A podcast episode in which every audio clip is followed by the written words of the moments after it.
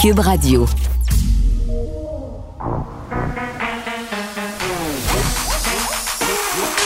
Elle a une opinion sur tous les sujets. Pour elle, toutes les questions peuvent être posées. Geneviève Peterson. Cube, Radio. Salut tout le monde, bienvenue à l'émission, dernière émission de la saison ma dernière émission à Cube Radio. J'accroche mon micro à 3h30. Je pars en vacances et ça fait longtemps que j'ai pas eu des petits papillons comme ça dans l'estomac avant de commencer à animer. Ça me le faisait là, au début. Euh, ça fait quatre ans déjà là, quand, quand j'étais sur le bord d'arriver en onde, je fais toujours une certaine petite fébrilité, une saine nervosité, on appelons ça comme ça. J'ai ça aujourd'hui, des petits papillons, parce que je sais que c'est la dernière fois. Euh, et on vous a quand même préparé un menu très, très intéressant. Je vous le dis, on aura des collaborateurs en studio. Moi, c'est quelque chose à laquelle je tenais parce que la pandémie, ça a été difficile euh, en général et aussi quand on anime une émission de radio, ce qui est le fun, c'est d'avoir des gens avec soi en studio, c'est de regarder du monde dans les yeux quand ils nous racontent leurs histoires, quand euh, les chroniqueurs livrent les chroniques. Et je dois vous avouer que ça, ça m'a particulièrement manqué. À un moment donné, à un tel point qu'avec Vincent Dessoureau, on faisait à la blague, on disait ça va faire plus de temps, Geneviève, que t'animes en pandémie, c'est-à-dire avec des gens à distance qu'en présentiel. Donc, je me gâte aujourd'hui, j'aurai beaucoup de monde avec moi en studio. On va parler du Grand Prix de Montréal, bien évidemment, la question du tourisme sexuel.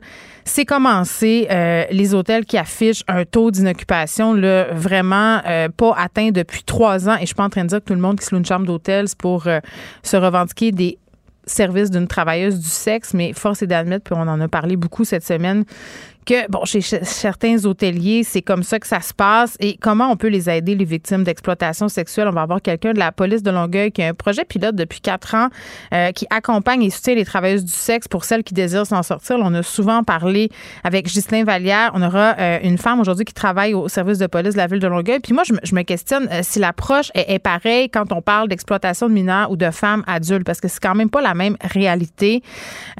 J'ai beaucoup parlé du film Noémie dit oui. Je vous invite à l'écouter en fin de semaine si vous ne l'avez pas encore vu. Ça raconte l'histoire d'une jeune fille qui se fait embarquer dans un week-end de travail du sexe. Ça se passe pendant le Grand Prix. Et, peut-être pour une première fois, la caméra s'attarde sur le client. C'est très peu sur cette jeune fille-là qui est incarnée par Kelly Dépôt. Euh, puis on voit que c'est toutes sortes de monde euh, qui font appel à, des travailleuses du sexe. On voit aussi que plusieurs demandent pas l'âge. Euh, c'est le dernier de leurs soucis. puis bon à un moment donné, comme ville, ben, puis Valérie Plante, je pense que c'est une patate chaude pour elle. Là, le, la F1, le contrat était signé, comme on dit, donc il n'y avait pas grand-chose à faire. Mais ça vient avec tout ça. Puis pourquoi les, voitures qui tournent en rond, ça devrait venir avec l'exploitation sexuelle des femmes? Moi, c'est quelque chose que je m'explique assez mal. GRC qui a perquisitionné deux propriétés à Plessis-Civil euh, et à Saint-Ferdinand, c'est dans le centre du Québec ce serait lié à un réseau extrémiste néo-nazi qui s'appelle Division Atom Waffen. C'est quoi ça? Euh, c'est un groupe inscrit sur la liste des entités terroristes canadiennes depuis 2021. C'est un groupe qui appelle à la violence contre les groupes raciaux, ethniques, religieux, vise également les informateurs, les policiers, les bureaucrates. On a parlé plusieurs fois cette saison avec David Moret, qui est un spécialiste de la radicalisation. Moi, j'aurais jamais pensé que ce groupe-là était installé ici au Québec, qu'on avait un tel extrémisme violent. On a parlé de la radicalisation qui virait en violence pendant la pandémie avec David Morin à plusieurs reprises. Mais qui sont ces gens au centre du groupe terroriste Atom Waffen qui a été visé hier par cette opération de la GRC? On va en apprendre plus sur tout ça. Et l'été s'en vient, la saison touristique s'en vient. Et un article ce matin dans la presse sur les îles de la Madeleine, les gens qui sont un peu inquiets. J'ai souvent dit à la blague que l'été passé, j'avais l'impression que j'étais la seule qui n'était pas aux îles. Pour vrai, c'est une destination qui est à la mode. On comprend pourquoi. C'est un endroit magnifique. Euh, c'est un paysage qui se démarque par rapport au reste des paysages québécois. On le sait que les Madelinos sont super accueillants, qu'il y a des formidables maisons. Donc, on sait tout ça. Et là, étant donné qu'on pouvait plus sortir à cause de la pandémie, mais tout le monde s'est garoché aux îles de la Madeleine, en Gaspésie et un peu partout. Mais qu'est-ce que ça donne comme résultat? Puis, tu sais, ça dure depuis quelques années aussi, là, cet engouement-là pour les îles des gens fortunés qui s'installent là-bas, qui achètent des maisons, qui font rénover à grands frais. Et, le monde de là-bas, ceux qui, sont nés là, ceux qui habitent là depuis très, très longtemps, s'inquiètent. c'est normal, se disent, ben là, les taxes municipales, qu'est-ce qui va se passer avec ça? Le parc immobilier qui est de moins en moins accessible pour nous. Puis c'est cette idée, puis on va parler au maire des îles de la Madeleine, tu sais, que c'est qui se passe quand les bobos débarquent? dans une place. Puis on parle des îles de la Madeleine, on pourrait parler de Saint-Élie-de-Caxton, on pourrait parler d'autres endroits au Québec, Val-David, tu sais, euh, des destinations populaires, des endroits où les gens veulent s'acheter des chalets.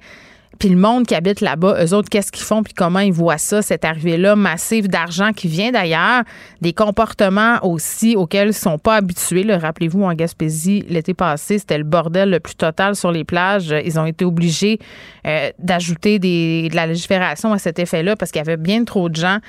Donc, euh, on va se poser ces questions-là avec le maire des îles de la Madeleine et on va parler de surpoids chez les jeunes, euh, mais dans l'optique suivante, un tiers des jeunes qui ont un poids considéré comme normal pour leur âge, pour leur physionomie, malgré tout ça, voudraient perdre du poids. Puis là, on parle de jeunes de 8, 9, 10 ans, des jeunes qui, pour plein de raisons, trouvent que leur corps fait pas l'affaire, trouvent que leur apparence physique est inadéquate. Je vous raconte une anecdote. Moi, ça m'avait jeté à terre, puis ça m'avait tellement fait réfléchir sur ma façon de parler de poids avec mes enfants. À un moment donné, ma fille euh, du milieu, qui a 12 ans aujourd'hui, devait avoir 7-8 ans on va lui acheter un manteau, euh, un habit de neige, euh, des pantalons de neige et, tout ça, tu sais. Elle aime ça, là. Elle choisit son kit, puis c'est celui-là qu'elle veut, puis c'est cette couleur-là qu'elle veut. Comprenez-vous? Elle est bien contente. Elle revient de l'école. Elle a le caquette à terre. Je dis, ben voyons, qu'est-ce qui se passe? Est-ce qu'il s'est passé quelque chose dans la cour de récréation? Et là, elle me regarde, puis elle dit, finalement, j'aime pas vraiment mon manteau. Mais je dis, mais comment ça, t'aimes pas le manteau? J'ai dit, t'aimes plus la couleur? Parce que c'était une couleur vive, là.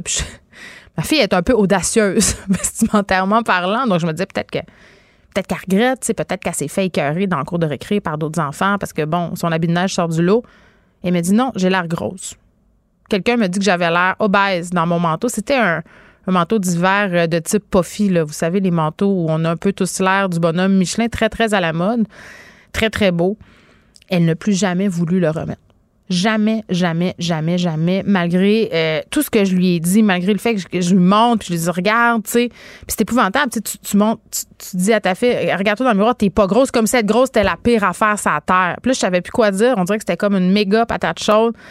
Euh, puis ça inquiète des, médecins. Puis bon, euh, cette étude-là a été menée par, des scientifiques, puis on en aura une avec nous aussi, Dr. Mélanie Anderson. Ça, inquiète, Dr. Anderson, ce type de discours-là, le fait qu'on ait de très jeunes enfants, 7-8 ans, qui tout à coup se mettent non seulement à se trouver gros, mais se mettent à vouloir essayer des régimes, se mettent à vouloir perdre du poids et se mettent à avoir des comportements d'évitement, comme ne plus vouloir porter un manteau parce qu'ils ont l'impression de ne pas correspondre aux critères de beauté.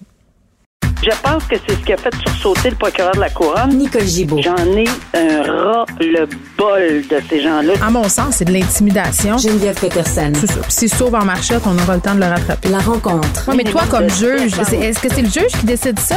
Comment ça marche? Oui, oui, oui, oui, oui, oui, oui. C'est le juge. La rencontre Gibault-Peterson. Salut, Nicole. Bonjour Geneviève. Bon, j'avais Geneviève Guilbeault cette semaine à l'émission, le ministre de la Sécurité publique, pour nous parler bon, de son bilan. C'était la fin de la session parlementaire. On a abordé la question du bracelet anti-rapprochement qui commence à être présent dans nos tribunaux, là, ce projet pilote dont on a abondamment parlé, toi et moi. Et là, on a une histoire euh, où une juge a refusé ce bracelet-là à un multirécidiviste de la violence conjugale. Donc, euh, ce monsieur-là, là, Pierre-André Doré, qui était accusé d'avoir brisé des conditions, une ordonnance de probation qui lui interdisait de se trouver chez son ex-conjointe et ce, à de multiples reprises. Et la, défense euh, plaidait, en fait, disait, ben écoutez, là, mon client peut sortir de prison puisque si on lui installe un bracelet électronique, on est assuré qu'il va pas briser ses conditions. Et moi, ce que je comprends de tout ça, c'est que la juge a dit, wow, c'est pas comme ça que ça fonctionne. Euh, le bracelet anti-rapprochement, ça sera pas un passeport vers la liberté. Pour reprendre une expression pandémique consacrée. non, puis c'est extrêmement intéressant. Moi, je pense que cette juge a vraiment mis la table et bravo parce que c'est vrai qu'on ne pourra pas maintenant se servir à chaque fois de, de la demande de bracelet anti-rapprochement pour une garantie de sécurité, euh, euh, qu'il s'approchera pas, il va briser. Mais là, il va peut-être briser ses conditions, donc on va lui mettre ceci. Mais on a un exemple parfait ici, là. C'est à de multiples reprises que cette personne-là, multiples reprises, on parle pas là, oui, c'est possible que quelqu'un fasse une erreur une fois, puis que le tribunal, ça m'est arrivé souvent comme juge, on comprend une situation, même la victime euh, alléguée euh, dit non, c'est correct, je comprends, bon, etc. Mm-hmm. Mais là, là, à multiples, multiples, multiples reprises, il aurait brisé ses conditions. Euh, puis c'est pas n'importe quoi. Là. Il a été accusé, c'est des crimes sérieux quand même. Là. Il a été condamné aussi pour de la violence conjugale. Une autre ex-conjointe. Euh, il a fait, euh, il a purgé des peines jusqu'à une vingtaine de mois de prison. Puis là, ben, OK, il se rend là, ben, il dit de partir, puis il part, puis oups, hmm. excusez-moi, mettez-moi un bracelet d'abord. Non. Oui. Ben oui. Ça marche pas comme ça. C'est comme quand ma fille me dit, maman, Laisse-moi rentrer à 3 heures du matin. Il n'y a pas de problème. Je vais activer ma localisation. Ouais, non, c'est ben parce que c'est pas ben comme ça que ça fonctionne, ma belle chérie, là. Non, ça fonctionne pas comme ça. Puis quand tu ton un, passé de cette façon-là, c'est parce que est-ce que le passé est pas un peu garant de l'avenir? C'est est-ce que c'est vraiment un bracelet? Oui, ça va sonner, hmm. mais ben, je peux juste m'imaginer la personne la victime alléguée dans les circonstances, ben ici, si, si c'est une ordonnance de probation, c'est parce qu'il a été condamné. Là. Probation, ça va être une condamnation, donc c'est plus allégué. Alors, si effectivement on est encore dans ce système-là, pour le, ben, c'est plus une question de sécurité, là. C'est parce que cette personne-là va toujours craindre. Alors, la seule solution, c'est pour quelqu'un qui veut se prendre en main, puis pour quelqu'un qui dit oui, je l'accepte le bracelet, oui, je vais respecter les conditions, OK, parfait, on va le vérifier. On va mettre un bracelet de sécurité, de, de, de rapprochement, anti-rapprochement, et la personne de l'autre côté l'accepte. Mais là, euh, c'est on est passé ça avec un multirécidiviste. Donc la juge a dit non vous vous en allez en dedans. C'est la seule façon qu'on va comprendre les choses. Et moi, je dis bravo parce qu'il faut vraiment agir catégoriquement en matière Oui, il ne faut pas qu'on puisse utiliser cette possibilité-là ben comme un prétexte pour justement alléger des sentences. Là. Exactement. Alors ici, c'est non. Regarde, euh, vous avez brisé à multiples reprises. Puis là, ça recommence. Puis OK, vous avez été gentil, vous êtes retourné quand elle vous a dit de vous en retourner euh, ou de quitter. Parfait. Mais c'est pas comme ça que ça fonctionne. Hmm. Alors, on n'est pas pour mettre des bracelets, des bracelets anti-rapprochement puis ah, déranger tout le monde. Puis souhaiter le meilleur. Mais ben non, c'est ça. Ça n'a pas. Euh, bon, donc, elle a mis son pied à terre, cette juge-là. Oh que oui. Puis je suis très heureuse de cette décision-là. Un footballeur universitaire étudiant en, en sociologie à l'université Concordia qui a été reconnu coupable de traite de personnes, euh, notamment là. Euh, il, aurait récolté jusqu'à 1800 dollars par jour d'une jeune fille qui était, de ce que j'en comprends, là, euh, sa conjointe. Il était en relation amoureuse avec elle. Puis c'est vraiment un cas, Nicole, où cette jeune femme-là rencontre euh, cet homme-là, André Brian Rose, dans un bar. Puis elle le dit, je crois, en cours, elle a témoigné de la chose suivante, qu'elle était tombée en amour avec lui au premier regard. Ils ont eu une relation amicale. Ça s'est développé plus tard en relation amoureuse. ça a duré, je l'ai dit, environ huit ans.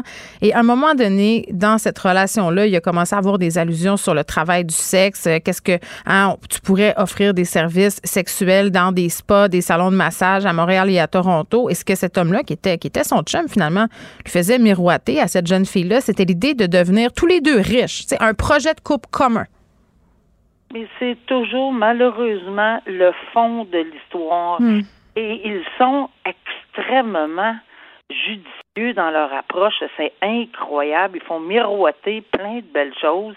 Et malheureusement, euh, ces gens, les, les victimes tombent. Euh, mais oui, c'est le cœur souvent qui fait tomber ces victimes-là, puis les promesses, puis les amours, puis les ci, puis les ça.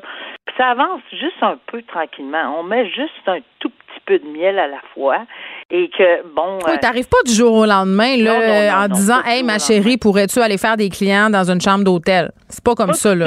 Ça s'installe.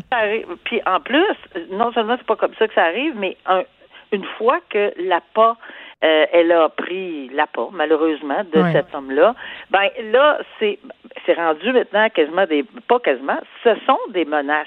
Ben là, je vais plus te voir. Je vais, tu sais, elle est accrochée, je t'aime plus. Euh, si tu veux me revoir, il faut que. Alors, euh, c'est, c'est malheureusement un pattern, euh, on m'excuse l'expression, là, mais qu'on retrouve Hmm. assez Un modus operandi. un modus operandi qu'on retrouve régulièrement. C'est très dommage. Moi, j'ai envie de dire que ça, on en parle souvent là, et on en parlait souvent. Mais très très jeune. Euh, je comprends qu'on va pas dans les écoles dire, ben écoutez, attention les proxénètes, etc. Quand on a 6, 7, 8 ans. Mais à un moment donné, euh, je sais pas quel âge. C'est quoi l'âge idéal pour parler de ça, puis de- d'essayer de, de, de- Quand tu rentres au secondaire, c'est- c'est à ce moment-là qu'il faut commencer à en parler, selon moi. Puis le problème, c'est qu'on est beaucoup dans le cliché, donc les ados roulent un peu des yeux. Tu sais, ils ont écouté là, les fugueuses, euh, les Noémie dit Ah oui. c'est vrai. Mais, mais vrai, les raison. proxénètes raffinent leur technique. Donc, c'est de ça dont il faut parler aussi. C'est Moi, en tout cas, puis c'est très personnel, c'est le pari que j'ai pris avec mes enfants. Euh, tu sais, on a la chance de faire un métier, Nicole, où on réfléchit beaucoup, où on parle à des intervenants auxquels les autres parents n'ont pas accès nécessairement aussi. là. Euh, Puis c'est de parler de ces écueils-là. C'est de dire, tu sais, ça se pourrait que tu t'en rendes pas compte, que tu te fasses embarquer par quelqu'un que tu admires par quelqu'un que tu aimes. Tu sais, plutôt Ouais. que de parler du gros cliché, là, il va arriver, là, il va t'offrir d'aller t'acheter une sacoche au, au puis de faire un tour de Porsche, là, parce que les enfants ne croient pas. J'ajoute ici dans ce dossier-là que c'est intéressant parce que la juge, elle a cru la version de la victime. Tu sais, Mm. on entend souvent des victimes qui sont pas parfaites et réussissent pas, là. C'est ça. Ben, elle l'a cru, la victime, et elle le dit, même si son témoignage, ça fait une couple de fois que j'entends ça dans, à la magistrature, je pense que ça a passé le message de la victime parfaite. Là. Alors, on dit non, on n'a pas besoin d'être une victime parfaite. Et Mm. ici, elle, l'a, elle, elle, elle- c'est ce qu'elle a dit. Euh, et que bon, euh, c'est pas parce que son témoignage n'était pas parfait Mm. qu'elle n'est pas victime. Euh, alors, les chefs d'accusation de proxénétisme, traite de personnes, menace de mort et voie de fait. Alors, il était très contrarié, ce monsieur-là, mais encore une fois, après avoir trouvé coupable le monsieur, je me pose toujours la question pourquoi on ne pose pas la question est-ce qu'il n'y aura pas lieu de le détenir tout de suite? Mm. Ben, Je sais pas pourquoi. Moi, je sais que j'étais, je pesais sur le piton de la détention peut-être plus rapidement. Là. Au moins, je posais la question. Mais là, il faut qu'il revienne en septembre prochain pour la sentence. Puis visiblement, il était très contrarié. J'espère qu'il n'arrivera rien d'ici à septembre. Là. Je assez d'accord. Euh, Nicole, bon, c'est la dernière fois qu'on se parle euh, en ondes à, cette émission. Je, je voulais te remercier pour ta présence quotidienne euh, pendant ces deux années, quand même. Hein? Euh, et, et te dire à quel point j'avais appris des choses avec toi. Puis je t'explique. Euh, puis vraiment, je le pense sincèrement. Là, tu sais, quand il y a des dossiers qui nous habitent, des dossiers qui nous portent, euh, puis je pense entre autres aux dossiers, tout, tout ce qui a touché le mouvement MeToo, la violence conjugale, ce sont, ce sont des dossiers qui viennent nous chercher jusque dans nos tripes. Euh, puis, puis tu sais, parfois, on a des réflexions sur ce qui se passe qui, qui justement tiennent de l'émotion. Et, et j'ai vraiment trouvé que tu as réussi à nous faire prendre des prises de conscience, puis à moi personnellement aussi, là, sur comment ça fonctionne, l'appareil de justice, euh, quand, on, quand il faut séparer justement les émotions des lois, alors qu'on fait face à des dossiers où il y a de l'injustice. Puis surtout, bon, on a parlé beaucoup du tribunal spécialisé aussi en- ensemble. Euh, tu sais, de mettre son militantisme de côté pour peut-être écouter ce qui ressort de tout ça. Je peux, je peux dire que tu m'as redonné confiance dans l'appareil judiciaire. Ben mon Dieu, c'est super gentil de me dire ça, mais, Mais je vrai. dois dire que c'est réciproque. Oui, je le sens. Euh, et c'est réciproque euh, parce que c'était c'était intéressant de jaser avec quelqu'un qui, non, n'a pas de formation euh, et comme tel, et représente fièrement la population, l'écoute de la population, les gens en général, puis me transmettait quasiment les mêmes questions, puis me permettait peut-être des fois, tant mieux si ça passé avec toi et avec d'autres audi- auditeurs, et auditrices, de vulgariser cette situation-là, puis défendre l'indéfendable, je suis pas capable. Fait qu'il y a des fois que je n'étais pas capable de dire quoi que ce soit sur le système de justice, même si je pense qu'il fallait défendre certains points puis l'expliquer. Alors, merci à toi de m'avoir donné cette occasion-là aussi pendant ces deux belles années. On se dit bye bye, Nicole. Bye. C'est sûr qu'on se revoit. bye Ben bye. oui. Bonne chance pour euh, le- le- la prochaine, les prochaines années. Merci. Au revoir. Joignez-vous à la discussion. Appelez ou textez le 187 Cube Radio. 1877 827 2346. Bon, plusieurs ont été vraiment surpris, puis j'en fais partie de ces personnes-là, euh, de cette opération de la GRC dans le centre du Québec, euh, au centre de cette affaire-là, un groupe terroriste néo-nazi qui s'appelle Atom Waffen. C'est la première fois que j'en entendais parler et je me suis dit, bon, on, va en jaser avec David Morin, qui est prof à l'Université de Sherbrooke, titulaire de la chaire UNESCO en prévention de la radicalisation et de l'extrémisme violent. On lui a parlé à quelques reprises pendant euh, les moments forts, disons ça comme ça, de la pandémie. David, salut. Bonjour Geneviève. Permettez-moi euh, d'abord de, saluer euh, votre passage, puisque je me suis laissé dire que c'était votre dernière aujourd'hui. Donc simplement vous, dire que j'ai toujours beaucoup apprécié nos, échanges et que c'était souvent des entrevues empreintes de, de nuances et de, de bienveillance. Donc euh, j'espère euh, que vous serez bien remplacé et puis euh, je vous souhaite bonne route. C'est très gentil, je l'apprécie. C'est réciproque, David. OK, ce, groupe-là, Atom Waffen, puis je ne sais pas si je le prononce comme il faut, je pense que oui, c'est une racine allemande. Oui, c'est bon. C'est quoi? D'où ça sort? Expliquez-nous, là, parce que moi, c'est la première fois personnellement que j'entendais parler d'eux. Ouais, alors c'est un groupe, euh, un groupuscule en fait terroriste qui est, euh, a été fondé au début des années 2010 euh, dans le sud des États-Unis.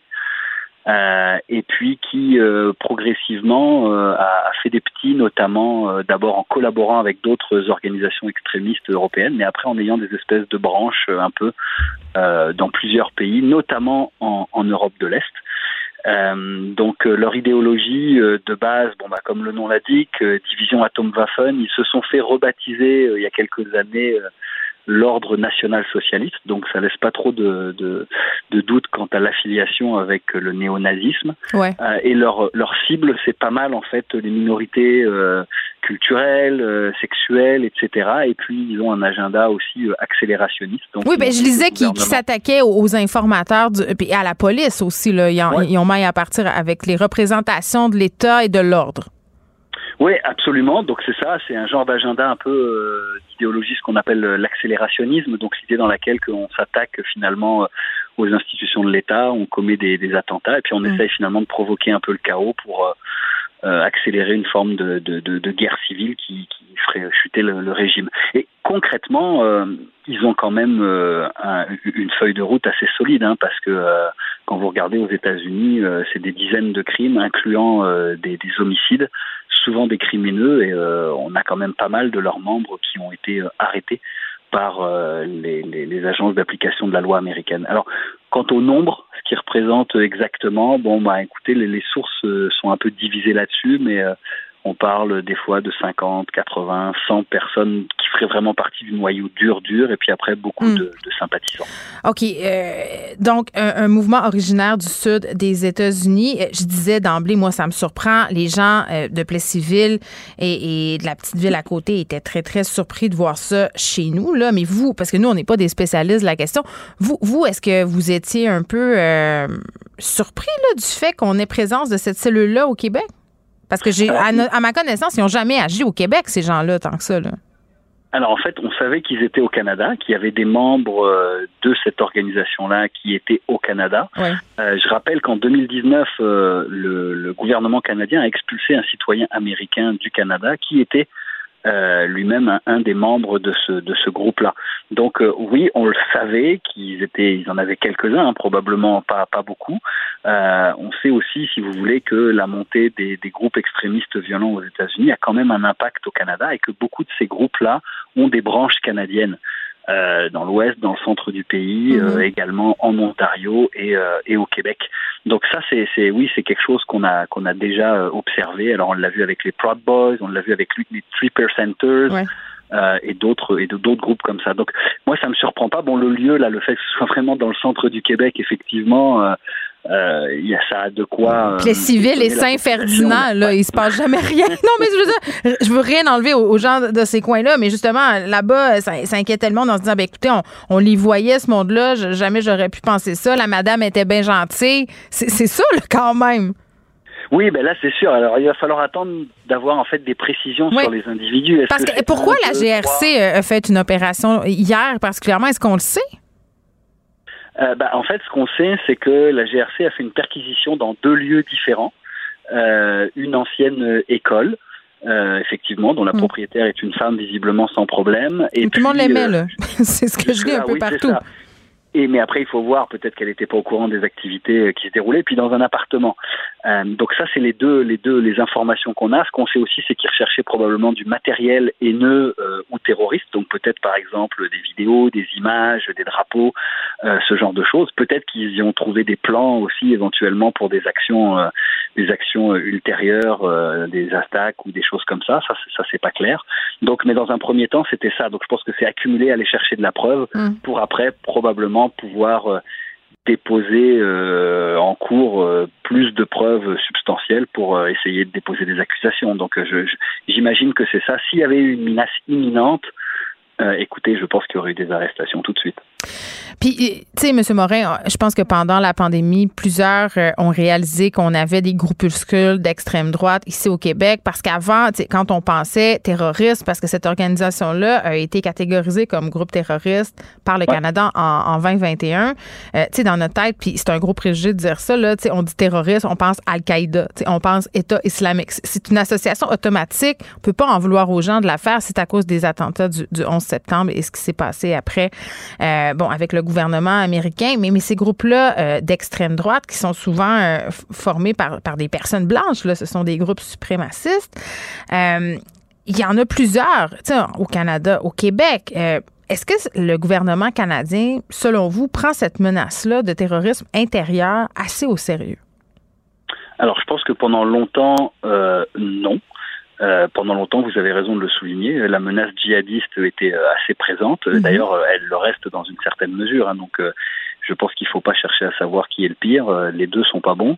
Euh, mais euh, effectivement, je pense que dans l'ombre finalement euh, de la menace djihadiste qui a beaucoup euh, occupé nos services de renseignement et de police, eh ben, euh, a grandi finalement. euh, ces, ces mouvements d'extrême droite. Et écoutez, aux États-Unis, c'est quand même important de le dire aux auditrices aux auditeurs, euh, depuis 2002, il y a eu plus euh, d'attentats et de morts liés euh, à l'extrémisme de droite et à l'extrémisme antigouvernemental qu'à l'extrémisme djihadiste.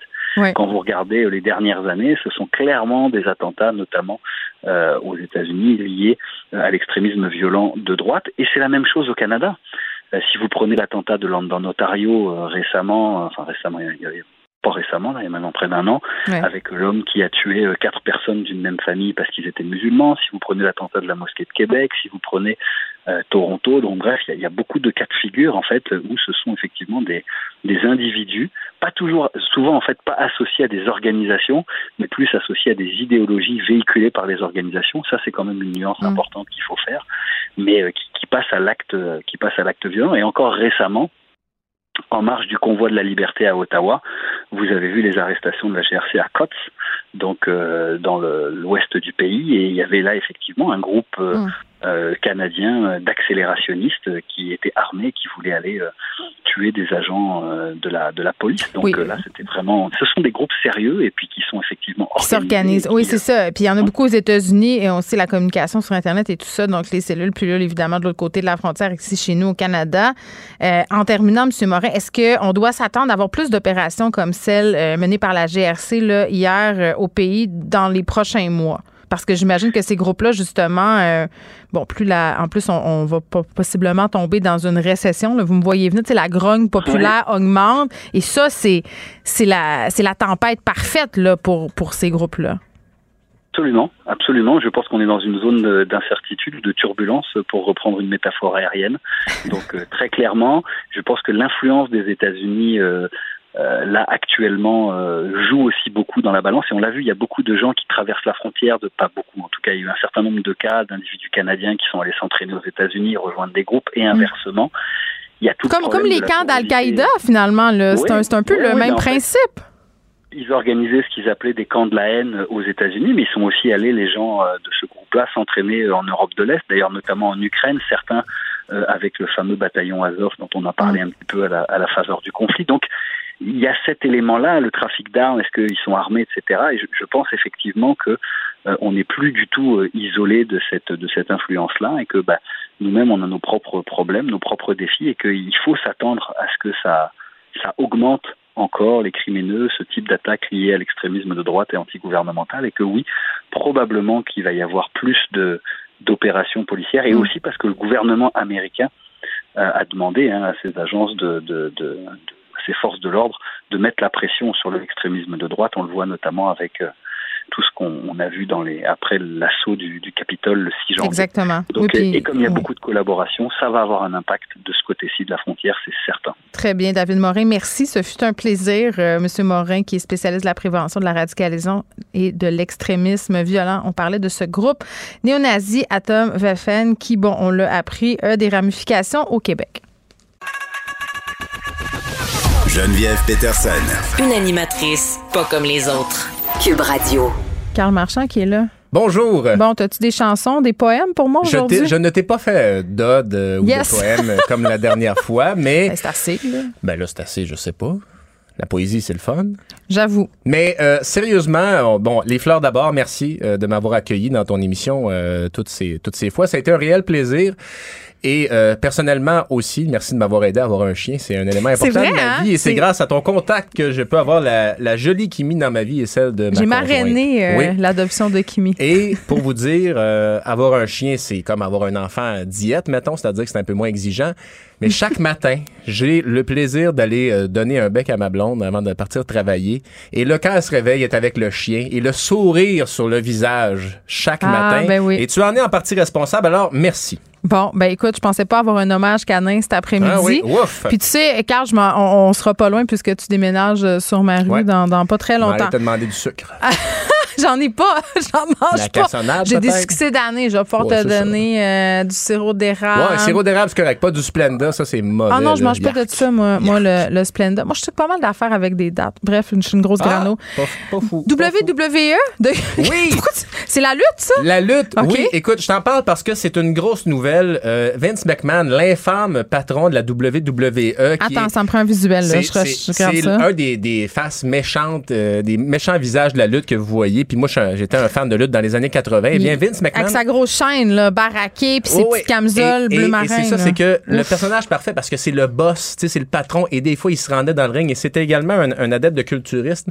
Alors, tu sais, assez en forme le, le gars. Mais bref, là, il a euh, quitté son poste de président et chef de la direction de la WWE. Pourquoi? Parce qu'il y a une enquête en cours. Oh non. il aurait versé 3 millions de dollars à une ancienne employée de la WWE pour C'est un pognasseux, là? acheter son silence Ah. sur une relation consensuelle que les deux auraient eu ensemble, mais tout de même, la femme était une euh, une assistante légale qui était venue dans la, dans la compagnie en 2019. Euh, bref, donc, Non, mais elle, est-ce qu'elle dit que c'était consensuel? il y a, euh, oui, ben, Il y selon a un non- non-disclosure Ça- agreement. ça- exactement. Donc, Ouais. il y a un, a- un accord. Il y a également euh, il y a une enquête qui a été mise en place par le, par le conseil d'administration de, de l'entreprise. mais il l'a payé. Il a payé, mais l'entreprise ne le savait pas.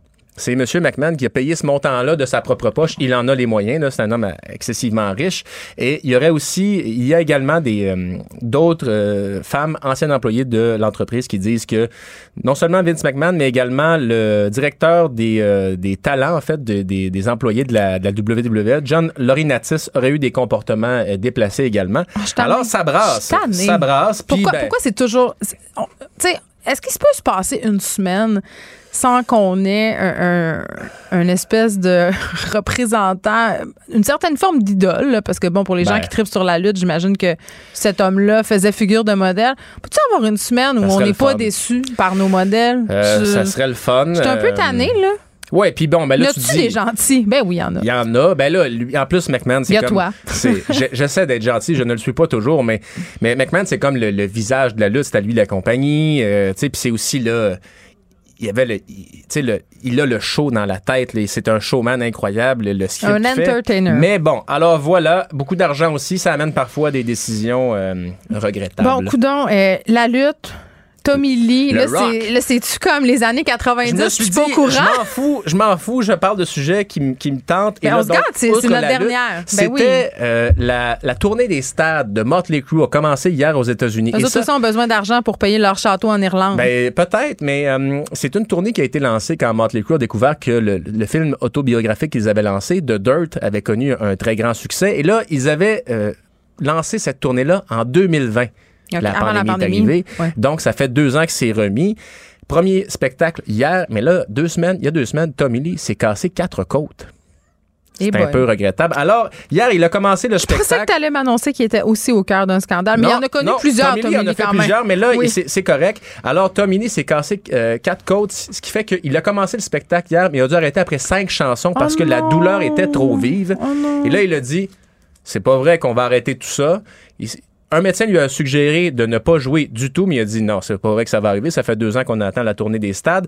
Alors, il a été remplacé par euh, Tommy Clufetos, qui est le drummer de Ozzy Osbourne et de Black Sabbath également. Mais ce qui fait que les prestations de Tommy Lee seront peut-être écourtées en début de spectacle, mais la tournée des stades euh, va. Puis là, écoute, ça, c'est, tu parlais d'être nostalgie des années 80. Écoute, Ouais. c'est, c'est Motley Crue, c'est Poison, Joan Jett et Def Leppard. Bon, notre boss est dans la fenêtre, là, il veut parler. Oh. Alors, il est revenu pour Home Sweet Home en rappel. On a un de amateur grand de, de Motley Crue ici. Ça ressemble pas beaucoup à Tommy Lee, par ailleurs. Euh, non, mais il y a beaucoup plus de scandales sur notre boss que sur Tommy Lee, on, ce qu'on me dit. Là. Ouais. Moi, j'embarque pas Son là-dedans. sextape est Moi, moi, je veux euh. finir sur une bonne note euh, ici, mais, mais s'il y a un sextape de Jean-Nic, je, je demande une preuve.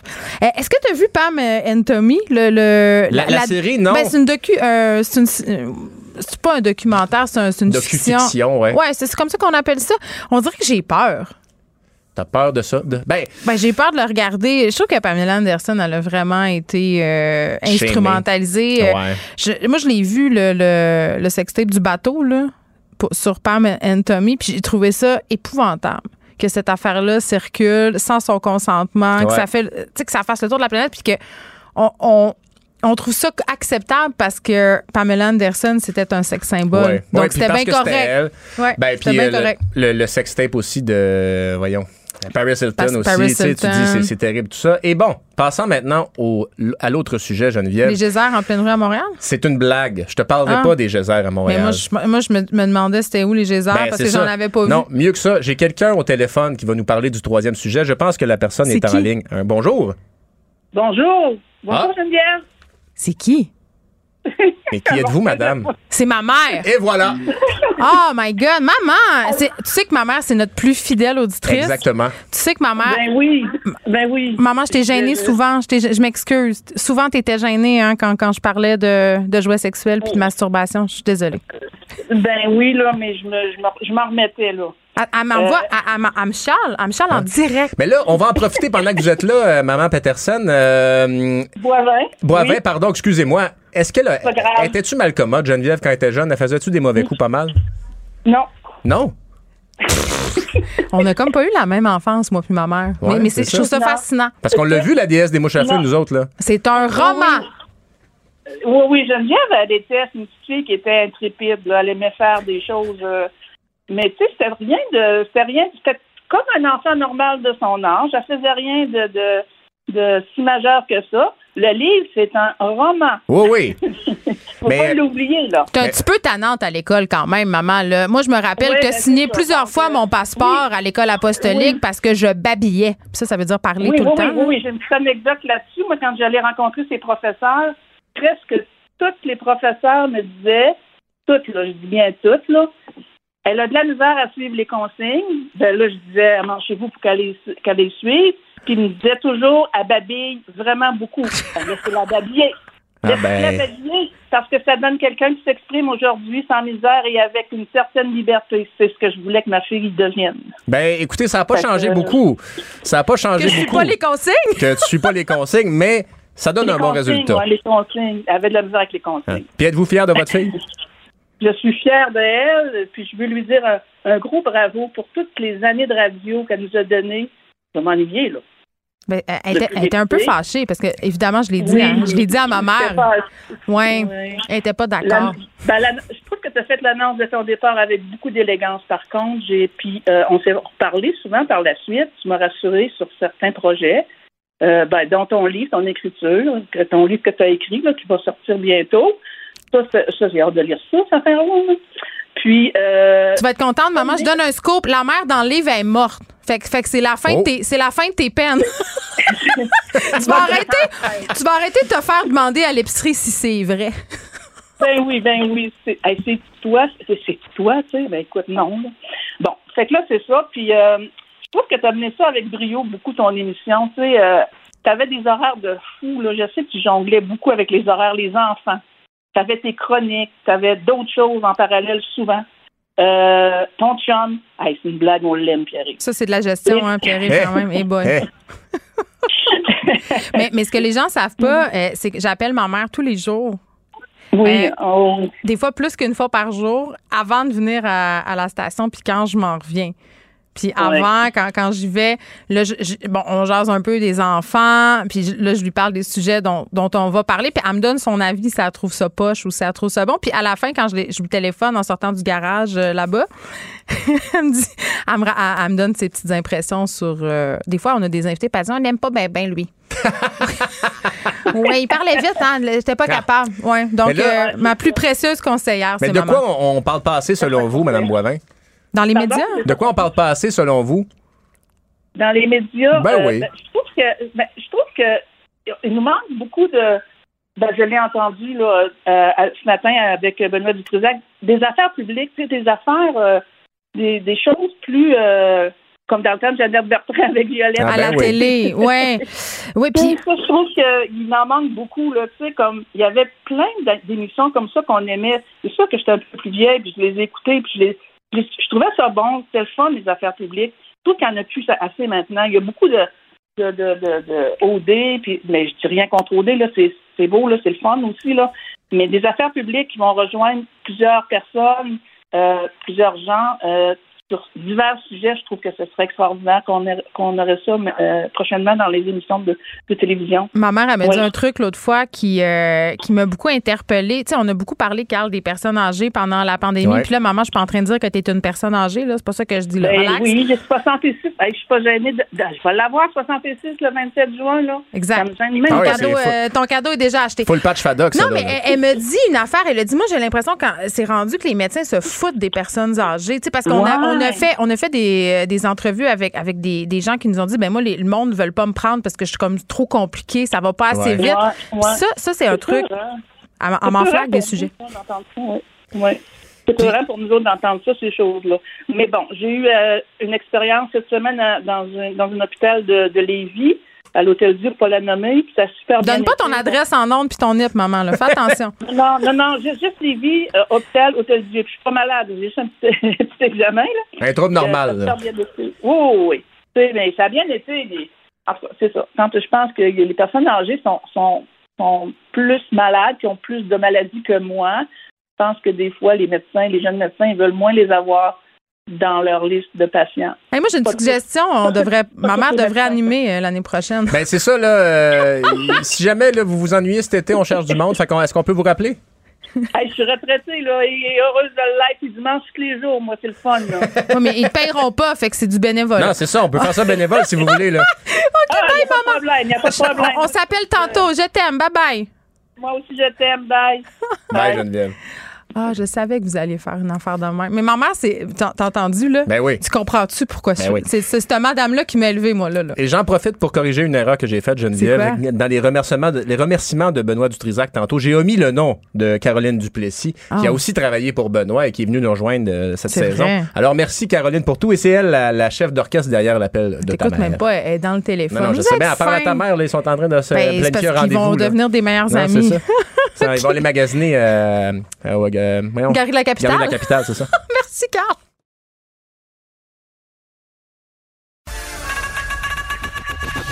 Geneviève Peterson.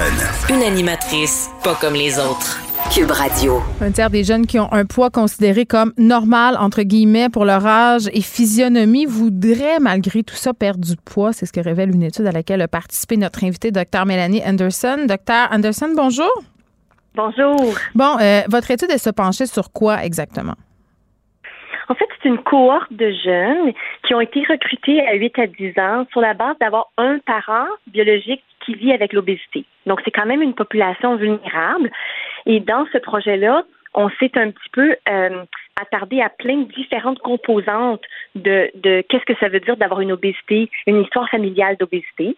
Et en particulier, dans un premier temps, avec mon étudiante euh, au doctorat Sorène Arnaud Leblanc, on s'est attardé à comprendre, mais à 8 à 10 ans, est-ce que les jeunes ont déjà des comportements euh, de perte pondérale Mhm. ou de stress autour de leur poids? Et dans cette première étude-là, on a trouvé que près de la moitié des jeunes de 8 à 10 ans avaient déjà essayé de perdre du poids et que 20 de- des jeunes avaient du stress par rapport à leur poids. Et que quand on regardait dans le temps, ces jeunes-là, paradoxalement, euh, avaient tendance à avoir une plus grande adiposité, donc un plus grand poids pour la taille, plus de gras corporel deux ans plus tard.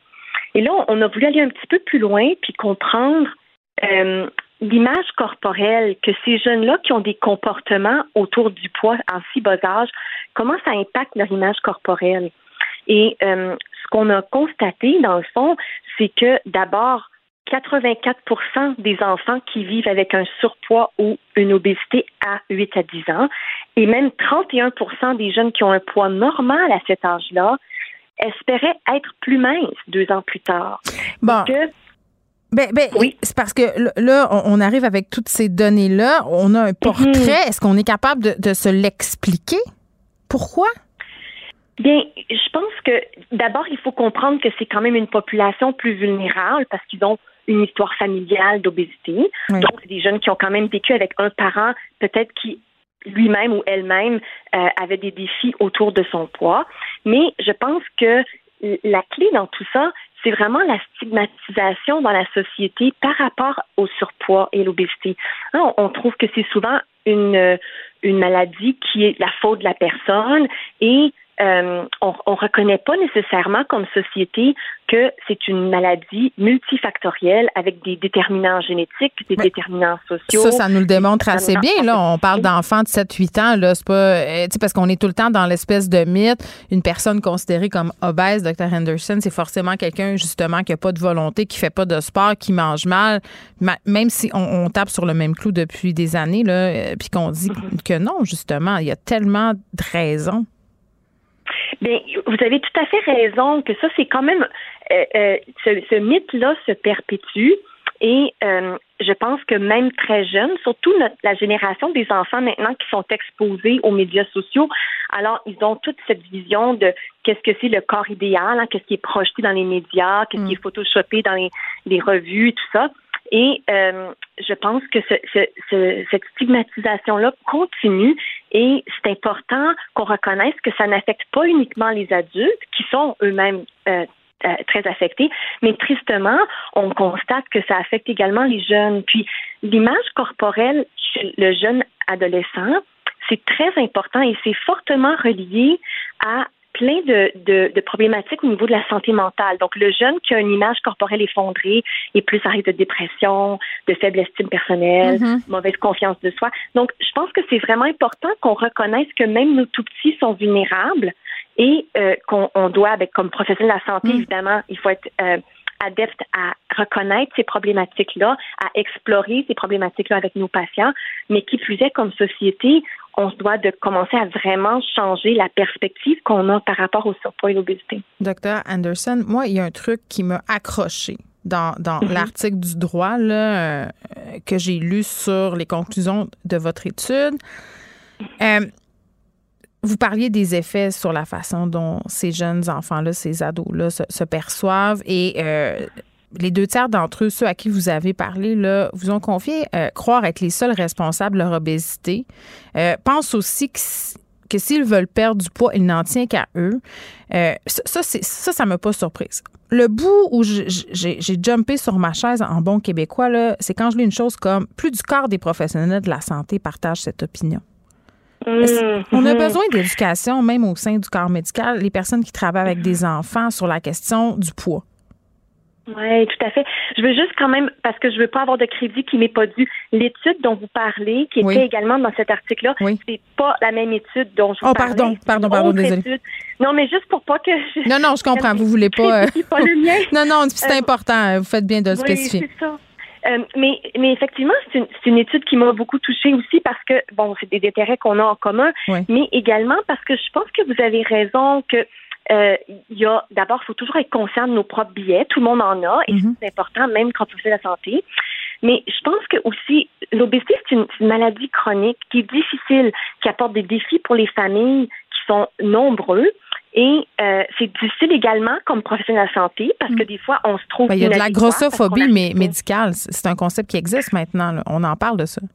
On en parle, mais moi, je, écoutez, vous allez peut-être me dire je suis optimiste, mais moi, je pense que c'est beaucoup plus en lien avec le sentiment d'incapacité, d'impuissance que plusieurs ont face à traiter le surpoids et l'obésité chez leurs patients, parce que c'est une maladie difficile. Hein, c'est un, c'est, c'est pas un sprint, ça. C'est pas comme ah trois pilules pendant deux semaines puis c'est fait. Non, c'est C'est ça. un travail chronique, puis c'est difficile. On demande beaucoup à la famille. Puis pour ceux qui ont déjà essayé de changer une habitude de vie, ils vont se reconnaître. C'est pas facile.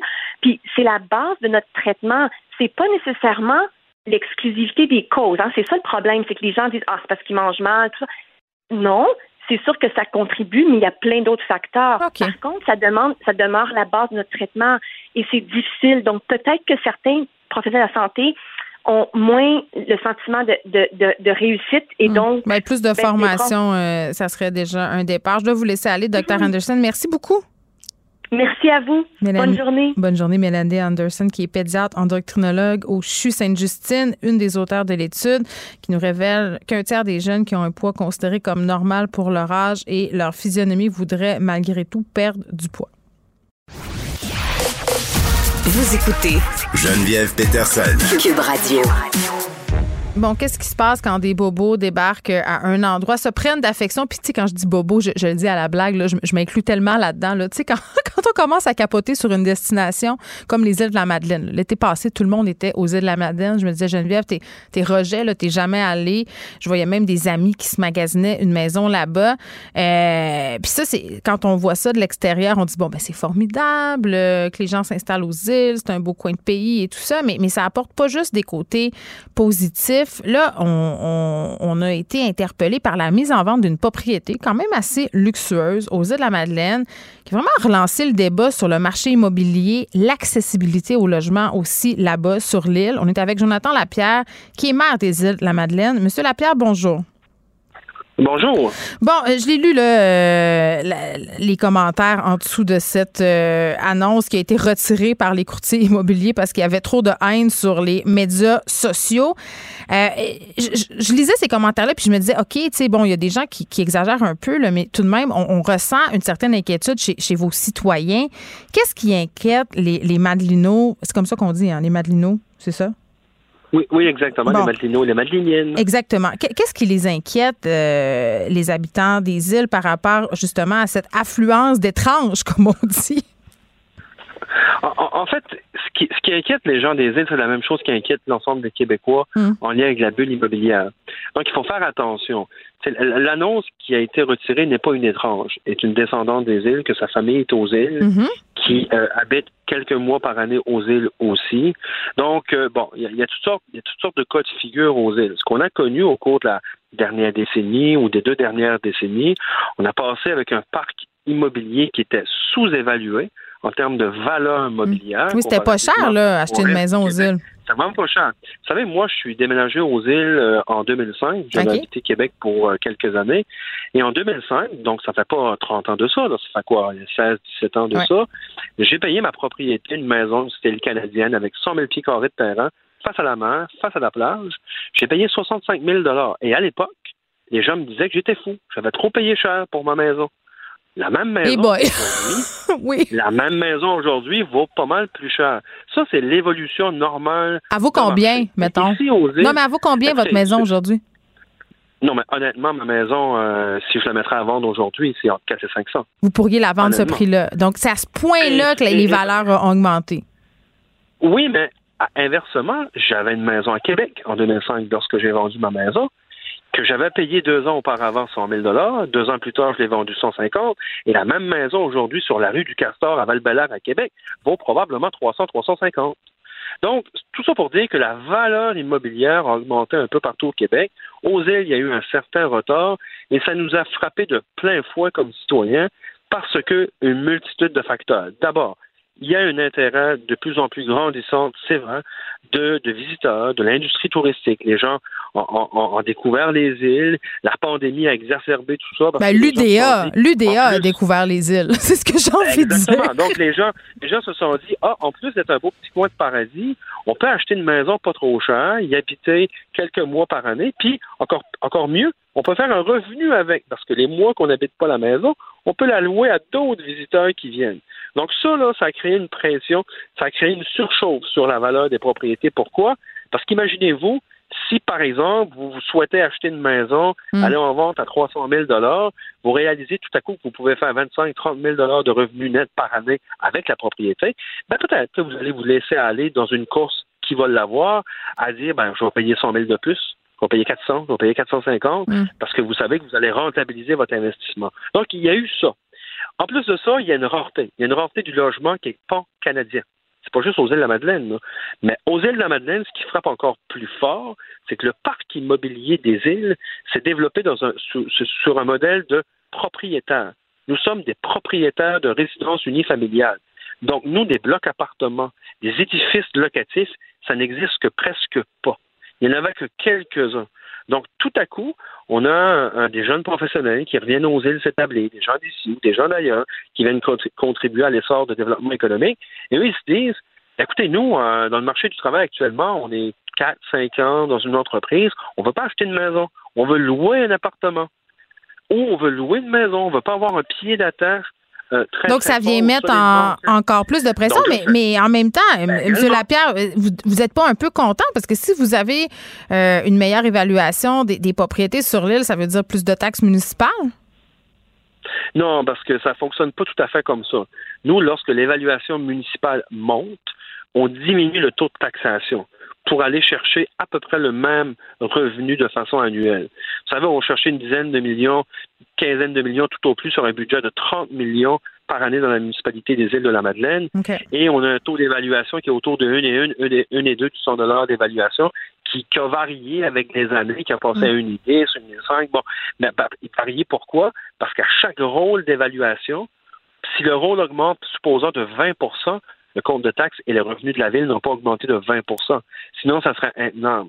Ce que mm. les gens déplorent, et ce que je peux comprendre, évidemment, parce que toutes les maisons à vendre à un demi-million ou à 600 000 ou à 700 000 dollars ne sont pas accessibles pour toutes les bourses. Et ça, on comprend ça.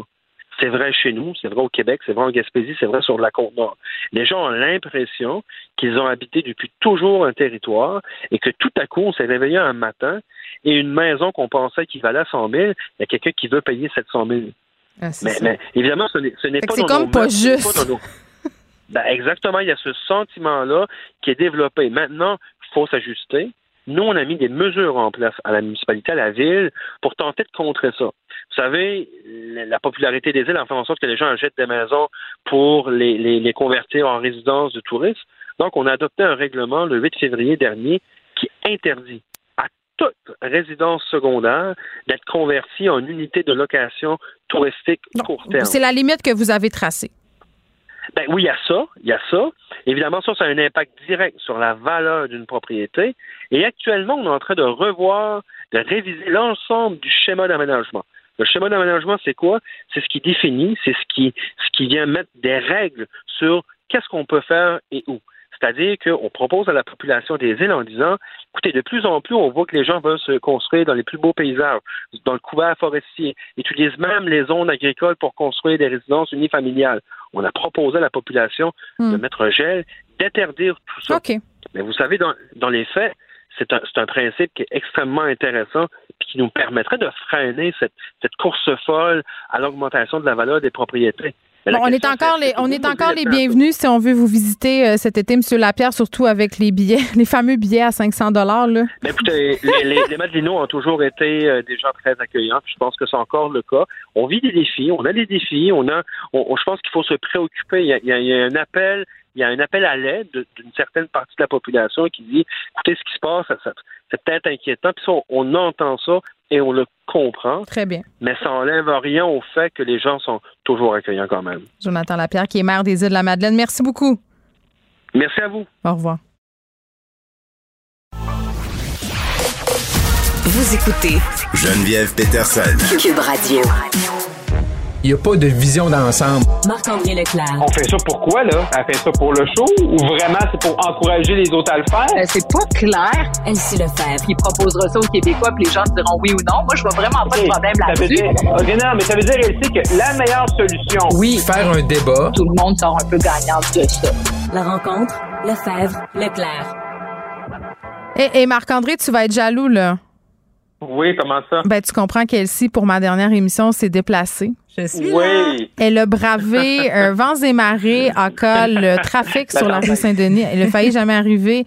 Euh, on s'était jamais vu en vrai, Elsie. Non. On- C'est fou quand même, Oui. hein? Ça fait des mois qu'on fait de la radio ensemble. J'ai l'impression, puis Marc-André, bon, on s'est jamais vu, là, mais j'ai l'impression que je vous connais. Ben oui, t'as raison. C'est Ben comme un peu les médias sociaux, mais nous, effectivement, on a une belle proximité depuis, euh, quoi, un an et demi? Oui, on s'insurge euh, presque au quotidien sur des sujets qui nous passionnent euh, et, et qui nous euh, font sortir de nos gonds. Et là, bon, étant donné que c'est la fin de l'année parlementaire, que c'est la fin de la saison de radio, c'est c'est le, c'est le jour de toutes les fins, finalement.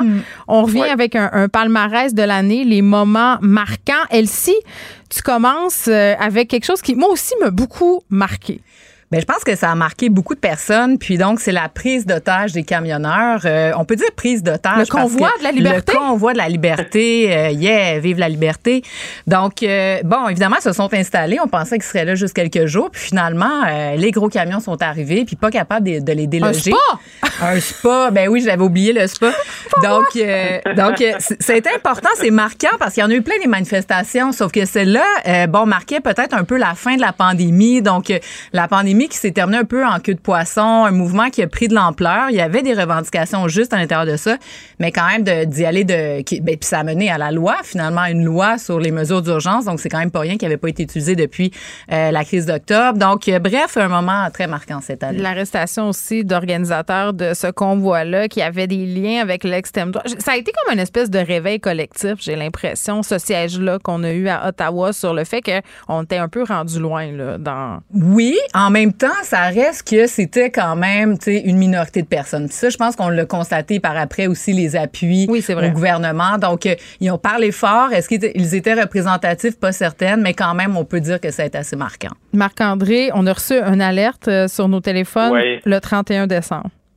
Ouais, ben je voulais revenir qu'on parle de moments marquants. Moi, ça, ça m'a marqué. Puis à chaque fois que j'en parle, soit à la joute ou à Cube Radio, j'en reçois des commentaires là, de- d'auditeurs, téléspectateurs qui disent pas encore l'annonce du 31. Oui, pour une dernière fois, je vais en parler. Je peux pas finir notre saison aujourd'hui en parlant de. Mais tu sais, c'est toute l'alerte, puis tout tu sais, le, le cafouillage sur les fêtes. Tu sais, on va, on va avoir des gros parties, des petits parties, puis peu de parties. Ouais. Fait que euh, c'est, c'est- et le retour du couvre-feu en janvier 2022, on pensait pas revenir là, mais je pense moi là ça m'a beaucoup marqué. Puis l'alerte là, je veux dire oui c'est, c'est, c'est pas la fin du monde mais quand même, tu sais, moi j'étais à la maison, on essaie de profiter d'une, d'une fondue en bulle très restreinte, là. Ça commence à sonner à 6h45 ou 7h ou 7h15, peu importe, mais tu sais, hey, on le sait qu'on est en pandémie, Ouais. ça fait trois, quatre jours qu'on suivait les nouvelles à tous les jours, qu'on les hein, de, de 20 personnes à 10 personnes à 5 personnes à toute personne tout chez vous, euh, toi et ta solitude, donc euh, je pense que c'était trop, mais je pense qu'on va pas revenir là, du moins je me croise les doigts. Et je pensais tellement au restaurateur à ce moment-là qui avait commandé de la bouffe. Danny Oh Saint-Pierre était venu au retour euh, de la saison, après les fêtes, pour parler de ça, parce que, écoute, là, les gens dans les restos se préparaient, il y avait des réservations, du monde qui a été obligé de jeter de la bouffe. Et cette impression de vivre dans un film de fin du monde, c- c'était ça. C'était ça qu'on traversait, puis expliquer ça à mes enfants. Euh, Ça me tente pas de revivre ça cet hiver. J'espère que non. J'espère que c'est derrière nous. Ben, heureusement, les vaccins semblent fonctionner. C'est Puis, vrai. Puis moins de COVID longue peut-être avec le variant Omicron. En tout cas, moi, je m'avance euh, vers l'hiver avec optimisme. Nos révélations. Les révélations. Donc, euh, ça a été une grosse année. Euh, on le sait, il y a eu des élections municipales, fédérales, puis là, on s'en va en élection euh, à l'automne. Donc, moi, mon moment, c'est l'élection d'une nouvelle génération de maires et mairesses, surtout dans les grandes villes du Québec. Donc, euh, Valérie Plante avait lancé le bal euh, il, y a, il y a quatre ans et donc, elle, été, elle a été elle-même réélue. Donc, on peut pas dire que c'est une révélation, une surprise, mais quand même, c'était pas acquis pour elle. On se rappelle que Denis Coderre se lançait avec elle, ben, contre elle. Et donc, elle a remporté et elle a amené avec elle, c'est ça, une nouvelle génération qui se sont dit, si elle a pu gagner, possiblement que moi aussi. Donc, des jeunes femmes euh, qui avaient certaines un bagage politique, d'autres moins, euh, dans les grandes villes du Québec. Donc, la euh, moyenne d'âge a descendu Eh, tellement. Sur un chaud temps. Exactement. Puis aussi, on, on doit mentionner le maire de Québec. Ah, Bruno, euh, moi, Bruno. moi, moi, ma révélation de l'année, c'est c'est mon Bruno Marchand. Ouais, ben c'est ça. Hey, je m'excuse. Non, mais moi, je peux pas faire d'entrevue avec Bruno. C'est parce que non. Ah non? Non, Non, ça non, ça, pas. pourra des belles pas. confidences. euh, Ça Non, ça se pourra pas. Euh, je serai, non, bon. mais je, je, je, je serai pas. Je, ça, il, va, ça- il va trop avoir de passes gratuites. Je, je suis encore en lune de miel avec le nouveau maire de Québec. Ben, il y a ça va passer, là. Ça va certainement passer, mais quand même. Mais des fois, ça passe pas. hein. Regarde François Legault, ça fait quatre ans, puis les Québécois l'aiment toujours. Puis ça fait quelques 20 ans. Quand même quelques réserves. OK. euh, donc, euh, Marc-André, ton coup de cœur, toi? Ben, euh, je veux dire, c'est, ma- tu sais, c'est, c'est bien malgré lui. Là, ma révélation de l'année, c'est le président ukrainien, euh, Vladimir euh, Zelensky. Euh, Tellement. on a vu vraiment. euh, tu sais, je veux dire, c'est un c'est le président d'Ukraine. On n'en parlait pas à tous les jours avant le, avant la guerre là-bas, mais vraiment euh, de voir comme ça un président se lever euh, pour sa nation, pour son pays. Il Utiliser les médias, hein, être là aux Oscars, être là aux Grammys euh, et à autres euh, événements comme ça. En tout cas, de mémoire, c'est la première fois qu'on voyait ça. Là. Non, clairement, clairement, c'est un ancien acteur comédien, fait qu'il sait manier la caméra, mais surtout d'être- encore là. Hein, ça, ça fait quoi? Ça fait on, on approche aux quatre mois de conflit, plus de cent- plus de cent quelques jours. Il est encore là. Il aurait pu sauver, il aurait pas aller se cacher, mais il sait qu'il y a toujours un risque pour lui à chaque matin quand il se lève euh, en Ukraine. D'être encore là, moi, je pense que c'est vraiment le le politicien présentement qui était une grande révélation. Euh, et- Puis il n'est pas et- parti, hein? Il n'a pas abandonné pas le peuple ukrainien. Exact, c'est ça. Il est encore là. Et euh, il y a beaucoup de, de leaders là, euh, qui seraient partis, qui se seraient sauvés, qui se seraient allés se protéger, se cacher, mais lui est encore sur place. Avec les Nos, nos surprises? Surprise de l'année. Euh, bien, moi, j'ai mis le retour de la question euh, de la question nationale dans le débat politique. Bon, évidemment, euh, avec François Legault La qui nous la parle. fierté. Hein? La fierté. La fierté, c'est ça. Donc, de- on est parti de la fierté, la langue française. Puis là, ben, bon an, mal an, on finit par parler de la souveraineté et de l'indépendance du Québec. Bon, on a un sondage dans les derniers jours qui montre que la, la souveraineté est environ 33% ce qui est grosso modo dans la moyenne là, depuis 1995. Donc, cette question-là, ce projet politique est toujours vivant. On a parlé beaucoup du Parti québécois. Ça va moins bien ces temps-ci, évidemment. Mais reste que le projet politique porté par René Lévesque qui célèbre ses 100 ans euh, cette, euh, ces, ces jours-ci, bien, c'est encore là. Puis, euh, ça restera toujours peut-être encore une solution. Lucien Bouchard euh, qui disait lui-même que ça reste la solution pour euh, l'avenir politique Pauline du Québec. Marois me dit la même chose. euh, Exactement. J'ai demandé si ça tentait de revenir. euh, euh, non. Ah ouais? Non, Elle dit non. Elle m'a dit non. Non, je pense qu'elle a, elle a bien servi, mais bon, alors euh, on en reparlera dans les prochaines années certainement. Notre euh, mauvais coup, euh, disons un prix citron de l'année. Oh non, mais attends, Marc-André, je t'ai oublié Ouais, pour ta surprise. Je pense qu'on a la même en plus. plus. Oui, c'est une, moi, c'est une méchante grosse surprise, ça. Ben, oui, ben c'est ça. Ben, moi, c'est le retour de Jean Charest en politique. Ah moi, oui. je ne croyais pas. Tu sais, quand Erin O'Toole a dit début janvier, je m'en vais, en tout cas, il a perdu son vote de confiance à l'intérieur de son caucus. Euh, tu sais, ah, on va, on va courtiser, il y a plein de députés puis de gens, on va courtiser Jean Charest. Moi, j'étais un des, un, un des premiers à dire jamais, il ne reviendra pas, il est correct, il a vécu sa, il a vécu sa vie de politicien, il a vécu son, moments un peu plus, un peu plus sombres, c'était plus difficile. Maintenant, il est dans le privé.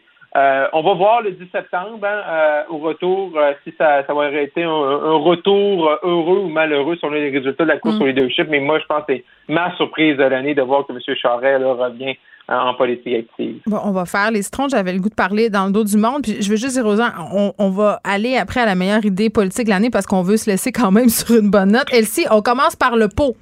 Le pot, ben le citron, c'est le Parti libéral du Québec qui, après avoir parlé la langue française, a voulu- faire un, virage dans les régions et tout ça, fait euh, une vingtaine de propositions, ben finalement a reculé, pimpon, pimpon, et donc euh, s'est opposé à la loi 96 et donc euh, a marqué dans son propre but parce que a proposé des cours de français pour les allophones, anglophones, pour finalement se rendre compte que la communauté anglophone est en train là, de, de, de les lyncher sur la place publique. Donc, ils sont revenus sur leur décision. Bref, euh, le prix citron avec Michael Rousseau, évidemment, qui a été la démonstration nette qu'on a besoin de... de, Il n'y avait pas le temps.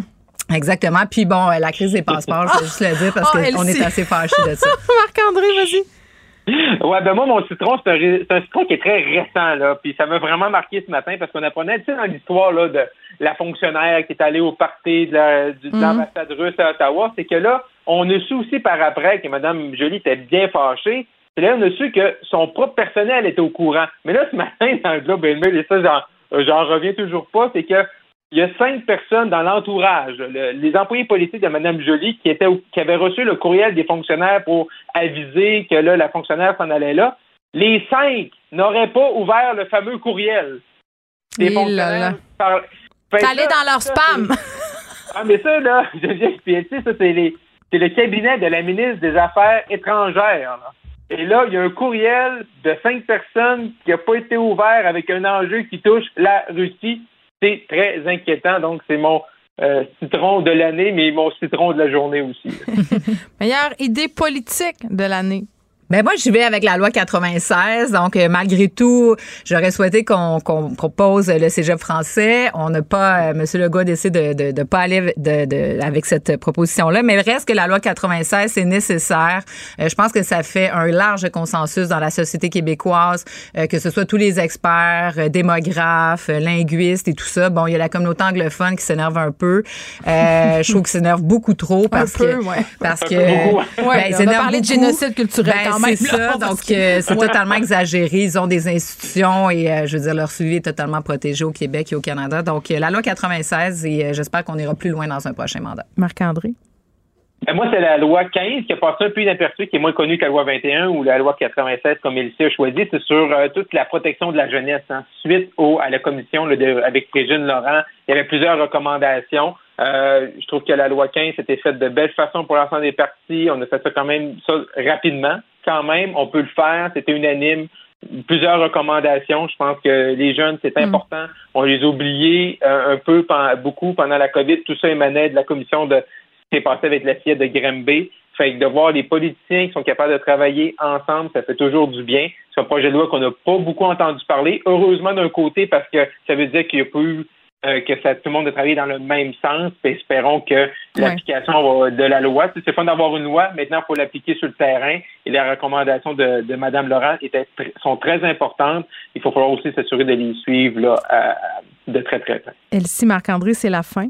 Oui. Non, non. Mais, on est mais moi, moi, je voulais vous remercier parce que c'était vraiment une belle rencontre qu'on avait à, à tous les Oui. jours. Moi, à- quand j'ai commencé à animer des affaires publiques à la radio, le- les sujets politiques, parce qu'on en fait beaucoup en affaires publiques, je me sentais toujours un peu imposteur. Tu sais, je me disais, vous, vous êtes des praticiens de la politique.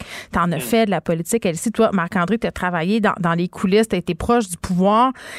Euh, une des choses qu'on a réussi, je trouve, c'est de parler de politique de façon décomplexée. Tu sais, de, de faire des blagues, de, de, d'essayer de vulgariser. Puis, puis moi, je- mon mandat, c'était vraiment de poser les questions que, que le monde se pose. Puis des fois, c'était des questions un peu basiques. puis, tu sais, non, mais faire des liens avec des affaires Ouais. qui en ont pas nécessairement, parce que c'est ça qu'on fait, le monde, qui, qui ont, si on n'a jamais travaillé en politique. Puis je, je vous remercie d'avoir embarqué là-dedans. Ben moi, je t'ai pas du tout trouvé imposteur, bien au contraire. J'ai trouvé que tu avais une fine maîtrise de l'actualité et de tous les Ouais. dossiers politiques. Donc, c'était vraiment pour moi aussi euh, un plaisir de, de, de collaborer avec toi et toi aussi, Marc-André. En tout cas, je sais que tu nous quittes. Euh, On va se a- revoir. Ben oui, c'est certain. la vie est longue. Euh, C'est une belle journée, une journée un peu triste. Merci beaucoup. Merci. Merci. Bye bye. Oublions jamais de placer les choses en perspective. Ça aurait dû être une grande célébration. C'est quand même gros ce qu'on évoque là. Très significatif pour bien comprendre tout ce qui s'est passé. Un professeur, pas comme les autres. Luc la liberté. Ah, une autre dernière fois qui me rend un peu tristounette. Hein, Luc, la liberté?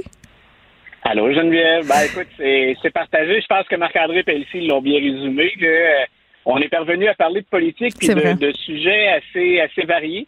Et je pense qu'on le fait aussi sans se prendre la tête, sans se prendre trop au sérieux, mais en faisant un bon, euh, un bon topo puis un bon survol pour l'ensemble de nos auditeurs. Ouais, ben moi, moi c'est ce que je veux faire. Puis souvent, la politique américaine, ça fait peur au monde parce que c'est compliqué, le système politique américain. Ah, c'est un euphémisme de le dire.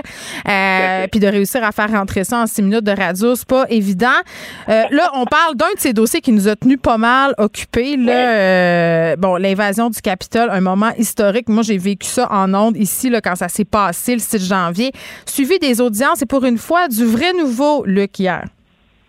Oui, voilà. Ben écoute, les gens se disent hein, parfois avec cette fameuse commission, avec ces audiences, est-ce qu'on n'a pas déjà tout entendu, tout vu? Est-ce que c'est pas uniquement un show pour les démocrates ou encore pour les médias qui souvent en plein été le peinent à vendre un peu la, politique ou à avoir de bonnes cotes d'écoute? Euh, Moi, je pense qu'au-delà de, de tout ça, parce que ça pourrait être une réalité aussi qu'il faudrait considérer, euh, je pense qu'hier on a eu vraiment des nouveautés. Un parmi les nouveautés hier il y a à quel point finalement Mike Pence euh, a dû avoir peur, à quel point il a fallu qu'il trouve une bonne dose de courage, alors que les, les, les émeutiers se rapprochent de lui. C'est pas rien hein, pour les auditeurs qui l'auraient raté. là, les émeutiers sont à 40 pieds de Mike Pence et Mike Pence a refusé qu'on l'évacue. Quand on a dit, là, écoutez, on vient de rentrer dans le Capitole, puis il faut sécuriser, mettre en sécurité les parlementaires et le vice-président qui présidait cette journée-là, le décompte officiel des, voix de l'élection 2020, Mike Pence a dit non, non, non, moi je ne vais pas avec le reste du personnel dans les limousines ou les voitures de fonction. Euh, moi, je reste ici, je fais le travail jusqu'au bout. Donc, on l'a amené dans une pièce pour le sécuriser, mais on était à 40 pieds de mettre la main sur Mike Pence. Et ce qu'on a entendu et vu hier, euh, écoute, est-ce qu'on l'aurait fait? Ce qu'on a entendu et vu, c'est qu'on voulait vraiment s'en prendre à lui physiquement. Oui. Euh, et que finalement, le président Trump, ça semblait pas le déranger tellement, même qu'au contraire, il pensait que ça pouvait être une bonne idée que de mettre la main sur Mike Pence. Donc, c'est pour, pour bien rappeler à quel point c'est important cette journée-là. Le- C'est pas banal et c'est pas une gang d'excités qui se défoulent, hein, qui se sont, comme on le dit parfois en québécois, bien craqués. De l'autre, euh, ce qui était important hier aussi, c'est de voir finalement dans des gazouillis ou des échanges, des messages de Donald Trump, euh, à quel point il a encouragé la violence de ses participants. Et ça, c'est le genre d'élément d'information qu'on attendait de la part de la commission. Pour le reste, le jugement politique, il est presque fait. hein. On dit il y a des purs et durs qui vont pas le larguer, Donald Trump, et tous les autres qui sont ben, soit découragés ou encore qui sont, moi en tout cas, ce serait mon cas, profondément inquiets pour les institutions démocratiques. Exactement.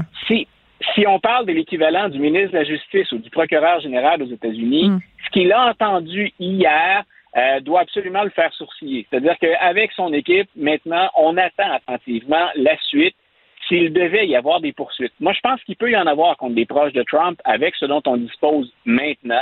Euh, il y a des gens dont on a entendu parler, entre autres des avocats, qui perdraient leur droit de pratiquer et que je n'en serais pas étonné, au moins un d'entre eux, M. Eastman. Mais donc, euh, surveillons ça. Pour les auditeurs là, qui surveillent, on en a encore quatre audi- euh, audiences publiques à venir. Euh, surveillez ce qu'on aura de plus. Mais hier, c'était un premier pas vers d'éventuelles accusations contre Donald Trump. Et là, on vous laisse laisser sur euh, une note positive.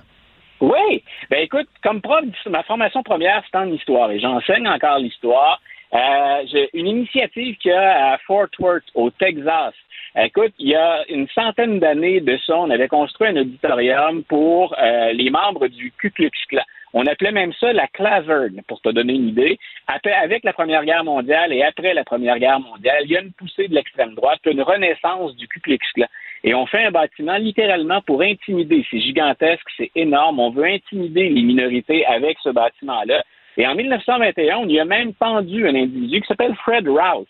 Euh, le bâtiment a été bien sûr abandonné par les membres du clan éventuellement. Ça a servi de boutique, de magasin.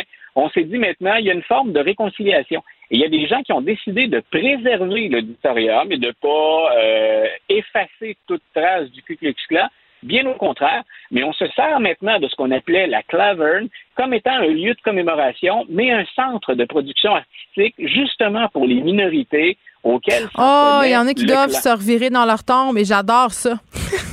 Ben voilà. Alors si jamais vous, si jamais vous avez un peu d'intérêt pour ça, le- on n'est pas toujours capable de faire ça, récupérer l'histoire, boucler la boucle, éviter toutes les sensibilités. Parfois pour la communauté, puis on peut le comprendre, c'est trop. Comme historien, moi j'aime bien ça. On a récupéré ça, ça rend service, c'est fort utile.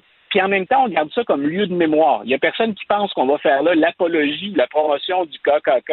Mais pour dire, rappelez-vous que ça existait et de ce centre-là est né quelque chose de bien différent, à l'opposé même de ce qu'était le clan. Hmm. C'est comme Donc, si on faisait. Oui, c'est comme si on faisait cohabiter dans un même lieu euh, quelque chose d'affreux dans l'histoire, euh, puis qu'on en fait. faisait émerger quelque chose de beau, tu sais, de la lumière là-dedans.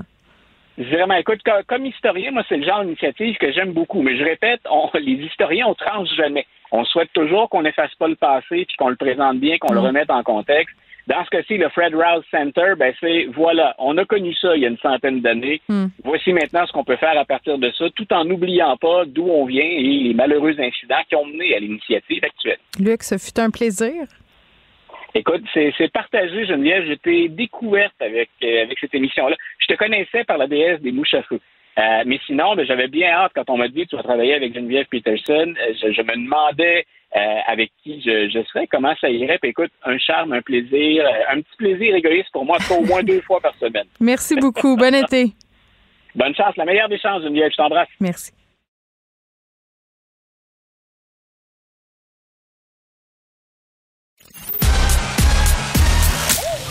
Geneviève Peterson. Elle réécrit le scénario de l'actualité tous les jours. Vous écoutez Geneviève Peterson. Cube Radio. Cube Radio. Cube Radio. En direct à LCN. 14h30, c'est le moment d'aller retrouver notre collègue Geneviève Peterson. Salut Geneviève. Salut Julie. Les îles de la Madeleine, je ne sais pas si tu es déjà allée, qui sont euh, actuellement victimes de leur succès. Écoute, confession, je ne suis jamais. Ah oui, vas-y. Je suis jamais allée aux îles de la Madeleine et vraiment. L'an dernier, là, euh, oui. Le sentiment d'avoir passé, d'être passé à côté de ma vie a atteint son paroxysme. J'avais l'impression que tout le monde était là-bas. Si tu regardais sur les médias sociaux les photos du monde, puis tu le vois, là, ce sont des paysages absolument magnifiques. C'est spectaculaire. Euh, J'avais l'impression que la terre entière était aux îles de la Madeleine. Donc là, je me disais, écoute, il faudrait bien que j'aille faire un petit tour là à un moment donné. Puis est-ce que je peux te dire qu'est-ce qui me retient? Puis je te jure, c'est vrai, là. J'ai une peur morbide des petits avions. Genre, ça me fait tellement peur. Puis il- la façon la plus rapide Tu peux y aller en voiture, puis après ça, tu, tu Oui. prends un traversier. mais aussi. ça prend Mais c'est 175 plus long. heures. Non, non, c'est un, un petit peu plus long. Donc, Oui. mais, mais je, promets d'a- d'aller faire un tour à un moment donné parce que ça a l'air vraiment d'être un paradis. Sauf que qui dit engouement dit parfois, bon, un peu de mécontentement. Puis là, je- on se pose la question aujourd'hui, qu'est-ce que ça donne pour un lieu comme les îles de la Madeleine? Mais on pourrait penser à d'autres exemples aussi au Québec, là, des lieux qui deviennent un peu magiques, qui deviennent dans l'imaginaire populaire un objectif. Tu dis, oh mon Dieu, moi j'aimerais ça avoir une maison aux îles. Ah, euh, ici on s'installait euh, en Gaspésie? Euh, rappelle Saint- Saint-Élie de Caxton qui a été popularisé par Fred. Pellerin. Les- littéralement, moi je, je savais pas c'était où, je savais pas c'était quoi Saint-Élie de Caxton avant d'entendre Fred Pellerin. Puis ça confère à ces lieux-là une espèce d'aura mystique. Puis là, on a tous envie d'y aller. Bon, maintenant qu'on a dit ça, puis là, je m'inclus là-dedans, Mhm. là, qu'est-ce que ça fait quand des bobos décident de vouloir aller s'acheter des maisons, que ce soit aux îles de la Madeleine, en Gaspésie ou à Saint-Élie de Caxton? Tu sais, ça n'a pas juste du, du lait, là, parce que, bon, euh, dans le cas de Saint-Élie, ça a permis de garder l'école ouverte. Tu sais, ça ramène une espèce de, parfois, vivacité au sein de, de certaines communautés. Euh, puis, malheureusement, d'autres fois, ça exerce aussi une certaine pression, entre autres, sur, sur le parc immobilier. Puis, c'est ce qui est en train de se passer aux îles de la Madeleine. Je sais que tu parles au maire un peu plus tard, là. Euh, Oui, effectivement. ben, parce que la, valeur des maisons, évidemment, bon, euh, eux autres échappent pas à l'inflation, échappent pas non plus à cette espèce de bulle immobilière qu'on connaît actuellement au Canada. Euh, donc, la valeur des maisons d'emblée augmente. Puis en plus de ça, à cause de la loi et de l'offre et de la demande, ben là, les gens veulent aller là, donc il y a de la surenchère et une maison, là, je sais pas, je dis n'importe quoi, là, qui se vendait euh, il y a quelques années, je sais pas, moi, 100 000 tout à coup, il y a du monde qui arrive de Montréal puis d'un peu partout qui disent, ah, nous, on est habitués à nos prix montréalais, là. l'acheter, ouais. Oui, oui. Ben, il y a une dernière annonce, là, c'est la presse qui publie cette, euh, cette photo-là aujourd'hui Ouais. de Centris. Havre aux maisons, Ben, c'est ça. 795 000 pour une résidence, alors que la, la valeur moyenne foncière des maisons aux îles, là, c'est aux Mm. alentours de 150 000. mais alors, ça a attends. soulevé l'ire des Madelinos en disant ça n'a pas de bon sens, ça va faire exploser le, le prix des Mm. maisons.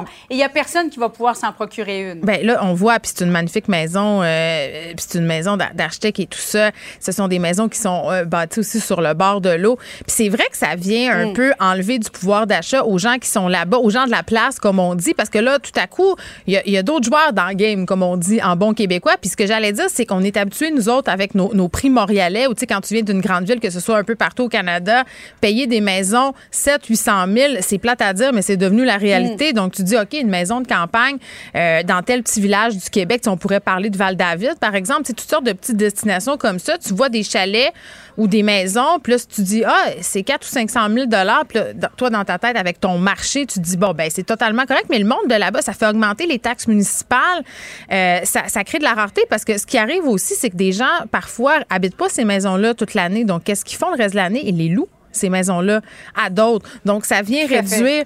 Fait que c'est- le fun qu'il y ait un engouement pour certains endroits, mais c'est comme quand on développe un peu trop, là, tu sais, je pense au tout inclus, tu sais, t'arrives avec tes gros sabots, puis là, tu t'installes, mais c'est parce qu'il y a des gens qui habitent là-bas, puis tu viens un peu chambouler leur quotidien. Et avec la pandémie, évidemment, alors qu'on ne pouvait plus voyager, ça a Ben, exacerbé euh, un petit peu partout là, la, la surenchère, l'explosion euh, du prix des maisons à travers le Québec, en région notamment. Geneviève. Geneviève, c'est notre dernière chronique. oui. c'est notre dernière chronique. Et je suis triste, euh, Geneviève, parce que c'était un moment que, que, que j'ai apprécié et je l'appréciais de plus en plus, notre moment ensemble, à 14h30. Euh, ça, ça nous permettait, parce que moi, évidemment, j'anime des bulletins de nouvelles, c'est toujours dans un cadre plus rigide et ça me permettait de sortir cette- de cette zone peut-être plus confortable pour moi euh, avec toi. On le faisait au quotidien et tu vas beaucoup, beaucoup nous manquer, Geneviève, je, je tenais à te le dire. Euh, bon succès. Je ne sais pas qu'est-ce que tu t'en vas faire, mais bon succès. Oh, il y a quelqu'un avec des fleurs ici. Oh, vous êtes tellement beaucoup. Oh, Ben mon oui, Dieu. alors, Bon, tu vas me faire L'équipe de 100% qui t'offre. Et il semblerait que c'était ta fête hier. Ben Alors, oui, euh, écoute, bonne une- fête encore aujourd'hui. C'est le bouquet compte pour deux, c'est extraordinaire. Ben j'ai eu un grand plaisir moi aussi, euh, puis merci de m'avoir laissé la chance euh, de m'exprimer parce que je sais que des fois euh, je te sortais un petit peu de ta zone de confort. Que, avec mon langage coloré, disons, disons ça comme ça. Alors, Geneviève, bon succès. Je sais que tu vas publier un livre en novembre prochain. Exact, la Euh, de tu rien. écris merveilleusement bien. C'est gentil. Et euh, je suis vraiment pas inquiète pour toi. Euh, au plaisir de te lire et de, de t'entendre peut-être quelque part aussi. merci Julie. Merci, salut. Bye bye. Geneviève Peterson. Brillante et éloquente. Elle expose toutes les facettes de l'actualité. Gabrielle Caron est là. Gab, je suis rendue gênée. Là. Comment ça? Ben, pour vrai, ben là, j'ai reçu des fleurs en direct à la télé. J'expliquais à l'équipe euh, avant l'émission, parce que tu sais, depuis deux jours, j'ai une dose d'amour incroyable. Puis je disais tout le temps, moi, ça me gêne, tu sais, quand ça a l'air bizarre à dire, là, quand l'attention est sur moi, puis de- d'avoir des compliments, puis de me faire dire, ah, tu sais, j'ai aimé ça, je t'aime, tout ça, ça, ça me rend full mal. Puis là, on dirait, là, je vais être complètement désensibilisée. Parce que tu m'as apporté des fleurs et je trouve ça tellement drôle. Tu as écrit sur le paquet la succube de cube. Parce Absolument. que, bon, avec Benoît, on, on- on se plaisait, on niaisait beaucoup à- à- à- en disant que j'étais la succube de cube. Tellement que c'est devenu une insulte sur Twitter. Il y a des gens qui prennent ça au premier degré. Ben moi je trouve que étonnamment Moi, je trouve que ça me va bien. Mais c'est ça que j'allais dire, ça te représente bien. Si tu fais faire des t-shirts un moment donné, euh, je vais en acheter un. Je te le dis tout de suite. Ben, la succube de cube. La succube ben de là, cube. ça sera juste la La succube. succube, ouais. Je trouve que c'est correct. C'est plus inclusif. oui.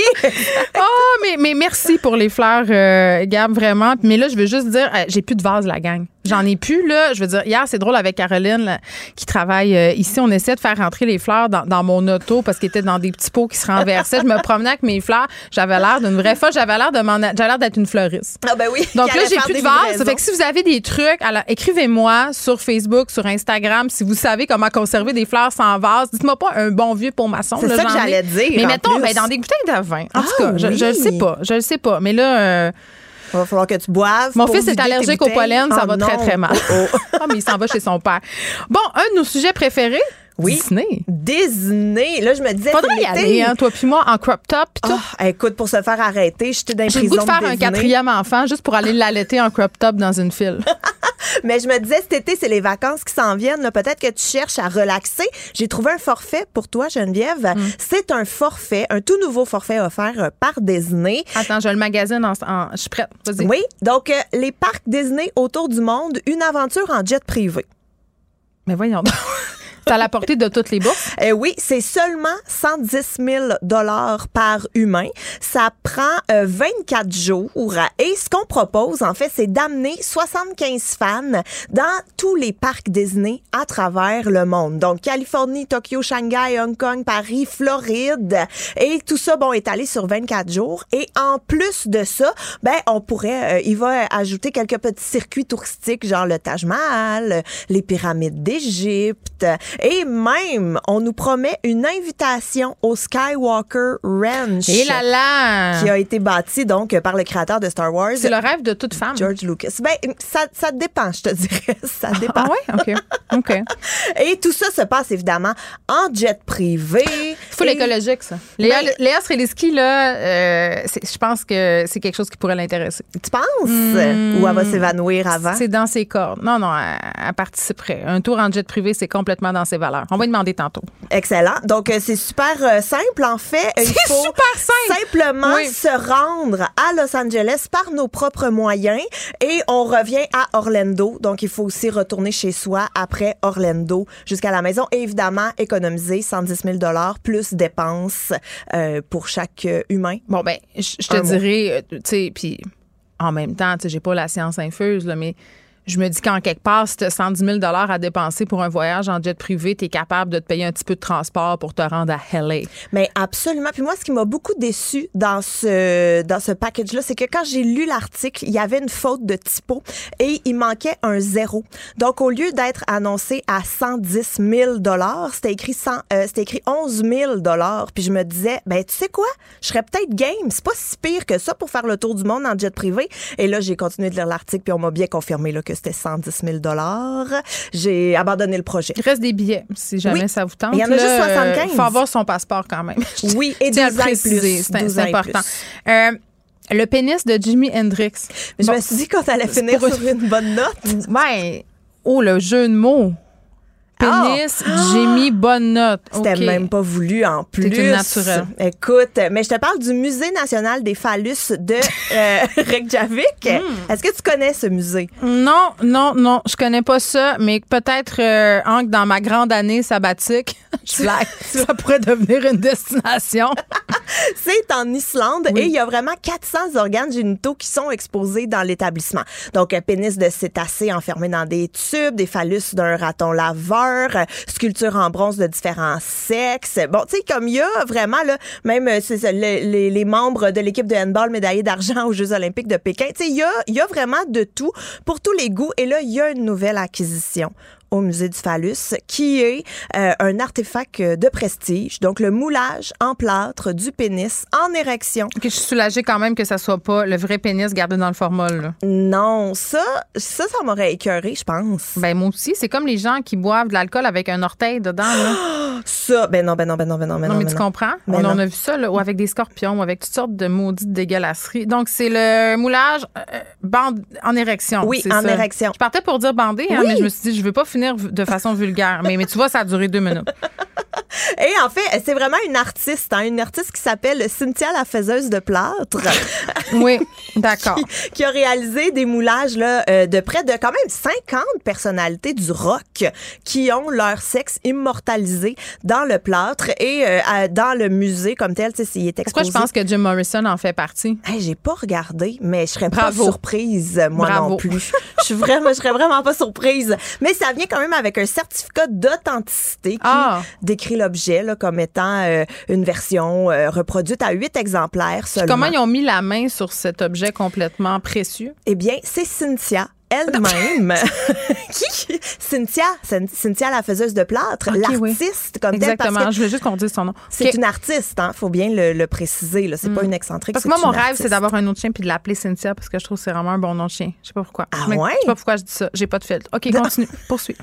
Mais bref, c'est elle qui, deux ans avant, euh, pas deux ans, deux mois avant son décès, a décidé de léguer Ah, cette œuvre d'art à la postérité, convaincue par ses voisins que le musée du phallus était un endroit exceptionnel. Gab, ce fut un plaisir. Un plaisir partagé. T'étais le moment Denis Lévesque euh, de l'émission, puis je t'explique pourquoi je dis ça. Parce que souvent, euh, juste après toi, à 14h45, euh, on fait souvent les sujets un peu plus difficiles, les sujets plus human, et tu venais parfois de me parler de chiens à trois têtes et d'offres d'emploi douteuses. Et je me disais tout le temps, quand tu faisais ta chronique, parce que notre invité est, est, Est en au- ligne, est en oui. ligne, il, il nous entend, tu sais, à la fin. Puis je me disais tout le temps, mais qu'est-ce que le monde, ils doivent penser que c'est une émission de fou. Donc, c'est ça. Mais c'était, c'était un respire euh, parce qu'on on a abordé quand même pas mal de sujets difficiles. Donc, tu étais le poumon de l'émission. On va pouvoir euh, entendre ton souffle tout l'été.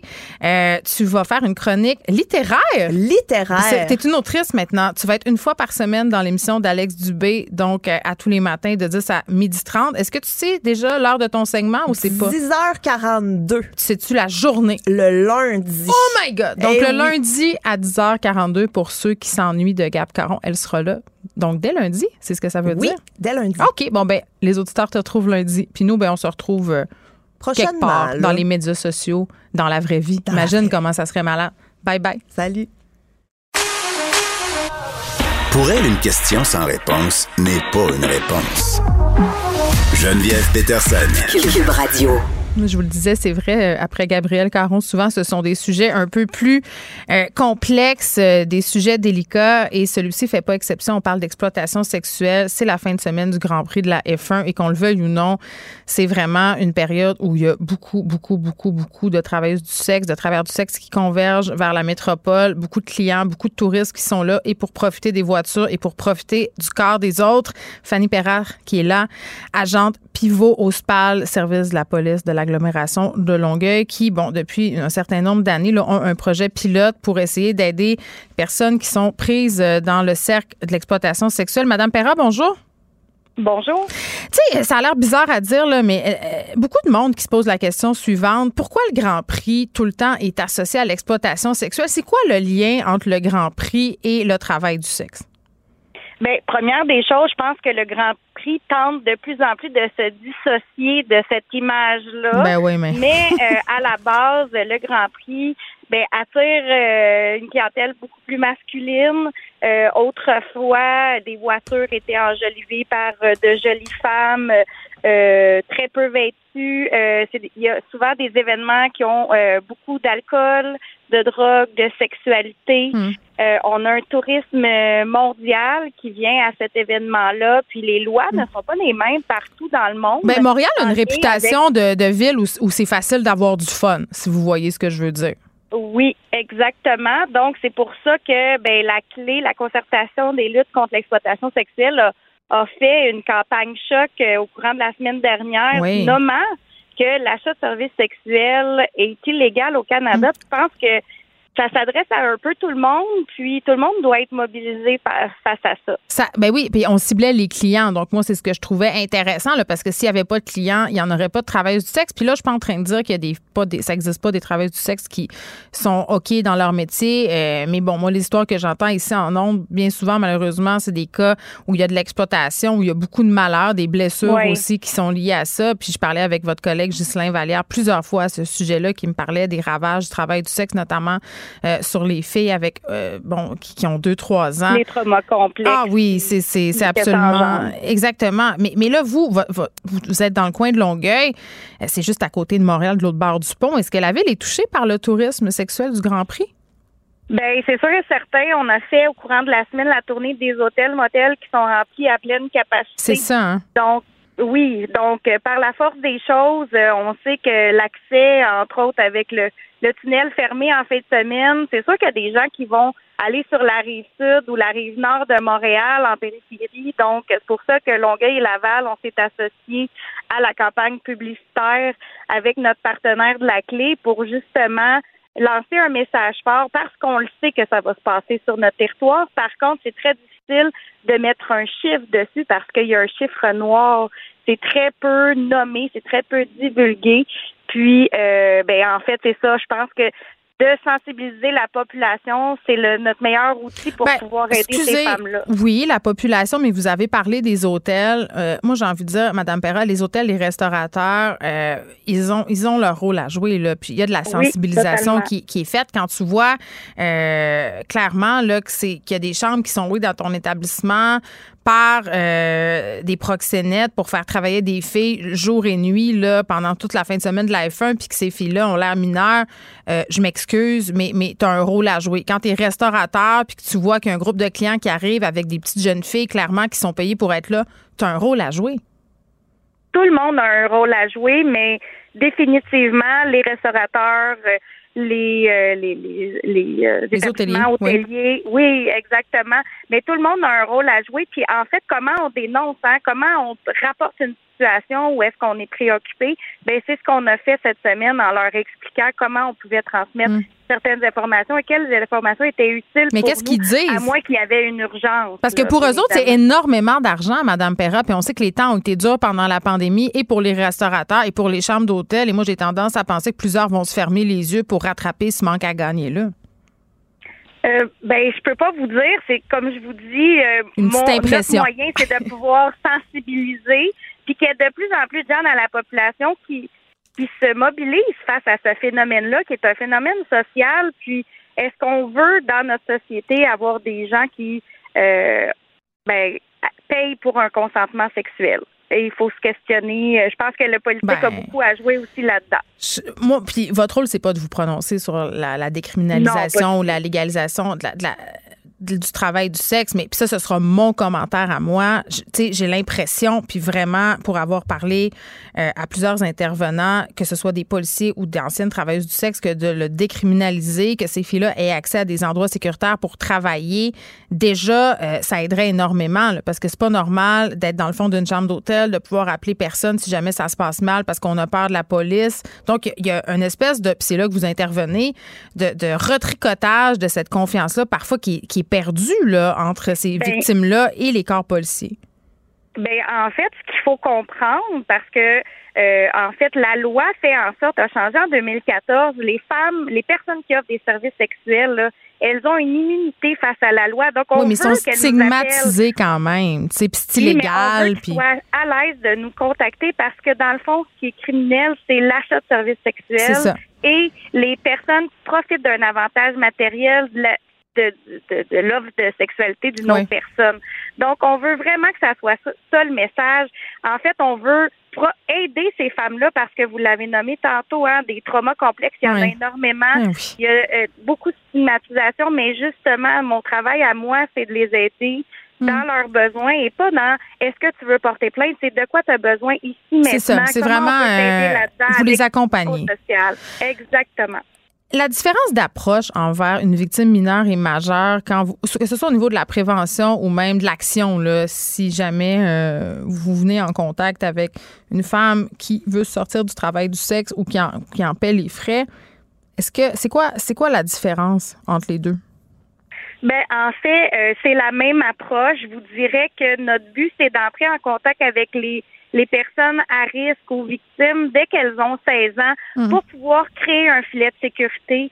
Euh, quand elles vont avoir 18 ans, où est-ce qu'elles vont dire, là, y a-t-il quelqu'un encore qui va me chercher? Oui, on veut être sûr qu'il la cherche encore, puis qu'il va rester là, puis qu'il va euh, être là si jamais il y a Mm. quelque chose qui va pas bien, puis de l'accompagner dans tous ces défis. Hein. La sortie de la prostitution, c'est pas un chemin linéaire c'est du back and forth, c'est des rechutes parfois. On n'est pas là pour juger, on est là pour accompagner Ben, dans la reprise de pouvoir de ces femmes-là face à leur vie et selon leurs besoins à elles, pas celles que moi j'ai pour elles. ça va être difficile euh, pour plusieurs là, euh, parce qu'à l'approche du Grand Prix, il y avait beaucoup de sollicitations sur les médias sociaux, là, sur Snapchat, sur Instagram. Euh, on fait miroiter aux filles la possibilité de faire de l'argent très vite, très rapidement. Euh, c'est tentant là, pour des jeunes filles, puis même pour des femmes. En fait, euh, la pandémie a été euh, un deux ans de recrutement euh, beaucoup plus facile. Euh, c'est sur les, les, les réseaux sociaux, on fait en sorte que euh, bon, c'est plus facile d'aller chercher une personne qui est plus vulnérable, euh, qui a besoin d'a- d'aller chercher une estime d'elle, etc. Euh, je vous dirais que oui, il y a la pas du gain d'une certaine manière, tout dépendant du stade, mais moi, j'ai été en contact avec euh, 150 filles à peu près là, depuis trois ans et demi, puis il n'y en a aucune qui s'est rendue riche, il y en a plein qui sont pas capables de savoir où vivre. Donc, tu sais, c'est un c'est euh, une situation qui est très lucrative, mais pas pour les femmes qui en paient le prix. Non, c'est pour les avec tante, avec toutes les tro- Oui, exactement. Donc, euh, tu sais, faut aller pas à pas pour expliquer euh, justement que oui, ça peut avoir l'air de la grande vie, mais ça, ça amène des traumatismes beaucoup plus grands. Euh, c'est là l'approche aussi là.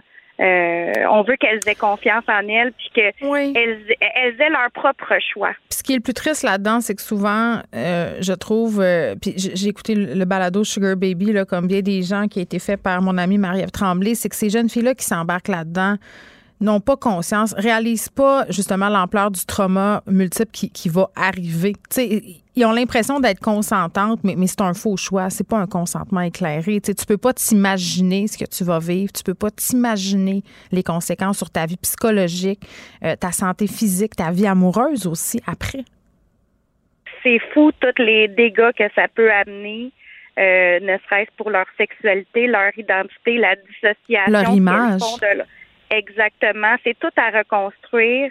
Euh, c'est pour ça qu'on a plein de partenaires dans le cadre du projet à Longueuil, mais il y a d'autres projets innovateurs ailleurs là, dans le Grand Montréal. euh, pour les aider à essayer de se reconstruire euh, un petit pas à la fois, euh, sans mettre de pression, sans jugement, puis d'accompagner aussi les parents à travers ça, hein, parce qu'il n'y a pas, euh, tu sais, je veux dire, c'est ça arrive à n'importe quel type de fille puis à n'importe quel type de famille. On a souvent un préjugé envers un tel type de personne, mais ça peut arriver à n'importe qui. Donc, notre travail aussi, c'est d'accompagner les parents à euh, ben, être présents pour leur enfant, être ouverts parce que c'est vers eux qu'ils vont se tourner la journée, qu'ils vont avoir besoin d'aide, que ça va crier bien fort en dedans d'eux autres. Le film Noémie dit oui de Geneviève Albert, est-ce que vous l'avez vu, Madame Perrin? Oui, je l'ai vu. J'ai participé à un panel de discussion avec elle hier euh, en lien avec euh, Avec Élie Despots puis Geneviève par le? Y des femmes. Oui, exactement.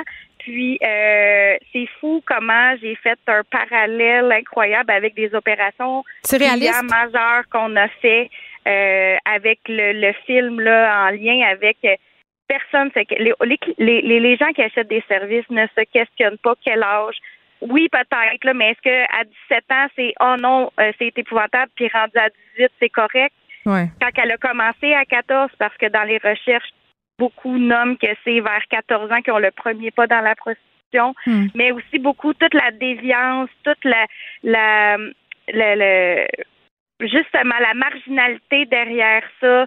Personne se pose de questions plus loin. Puis j'ai vécu cette expérience-là à travers une opération client, de texter avec des clients, de, de, de, de- qui se posent pas la question. C'est Monsieur tout le monde. Ah, ils veulent pas le savoir. Puis en fait, pardon? Ils veulent pas le savoir. Ils se posent pas de questions. Si la fille a l'air mineure, euh, pff, ça, ils ils demandent pas, là. Ben, il y en a qui vont peut-être remarquer, mais autre que ça, euh, tu sais, dans le film, on, je sais pas si vous l'avez vu, dans le film, Moi, à un moment donné, il dit, ah, tu ressembles pas à ta photo. Ah, ben, OK. Tu sais, pose pas plus de questions que ça. Euh, c'est pas si elle est exploitée, c'est même pas si c'est avec elle. C'est même- Souvent, les, femmes ne savent même pas quel service sexuel a été entendu parce que c'est pas elle qui texte avec euh, le, la personne qui achète le service sexuel. Donc, tu sais, c'est- un gros, gros marché, puis il y a beaucoup, beaucoup d'éducation à faire en lien avec ce phénomène-là. Je souligne au passage que ce film-là, extraordinaire, Noémie dit oui, Mhm. va être projeté publiquement samedi soir sur le site des festivités du Grand Prix pour sensibiliser les clients. J'espère euh, qu'il y a des sous-titres parce qu'il y a plusieurs là-dedans qui parlent anglais. Euh, mais oui, euh, un film extraordinaire à voir. Euh, moi, j'ai j'ai fait le pari de l'écouter avec ma plus vieille. Ça a donné lieu à des discussions euh, très confrontantes, mais je pense que c'est Oui. important de les avoir, euh, ces discussions-là. Madame Perra, merci beaucoup. Ça me fait un grand plaisir. Fanny Perra, qui agente pivot au SPAL, euh, un, qui mène depuis quatre ans un projet pilote pour accompagner euh, les victimes d'exploitation sexuelle.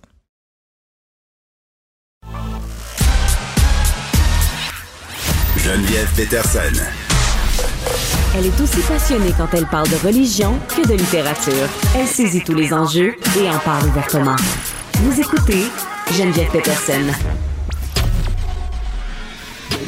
Léa Strisky. Mais je veux que tu le saches que ça a un effet. Mathieu Cyr. Ouais, mais ça, c'est vos traditions, ça. La rencontre. Il y a de l'éducation à faire. Faut avouer que je suis pour la démarche. La rencontre Strisky-Cyr. Léa qui est là.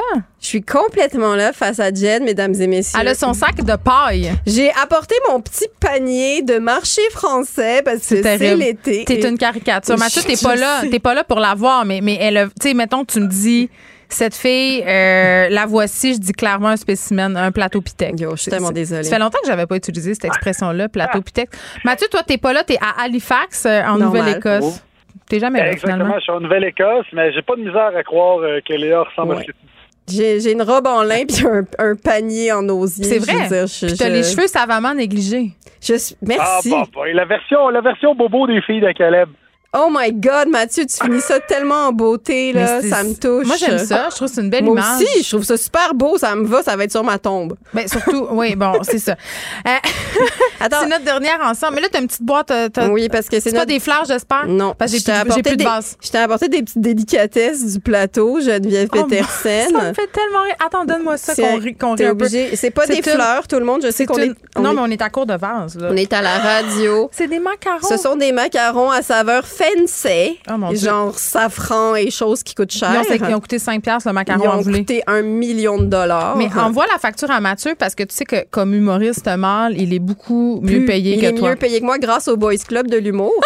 Alors,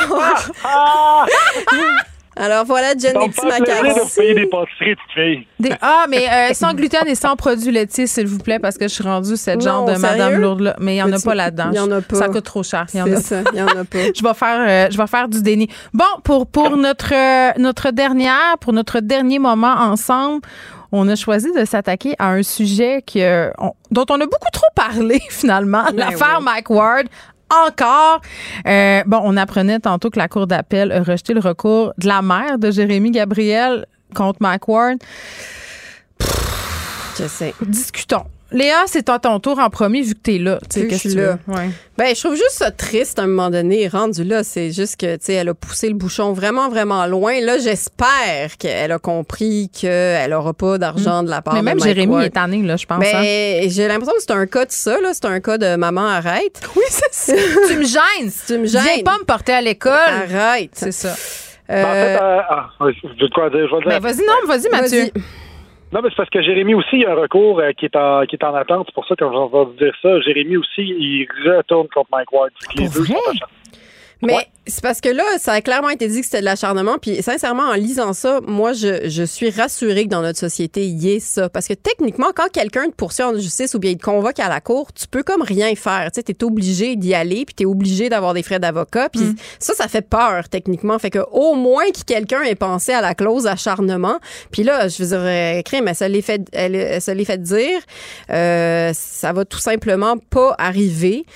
Je pense que Parce qu'elle lui demandait quand même 85 000 85 000 là. Puis tu sais, Mike Ward, depuis le début, moi, ce que je trouve particulier dans, dans ce dossier-là, c'est que lui, euh, bon, je pense que sa situation financière, ça va bien, là.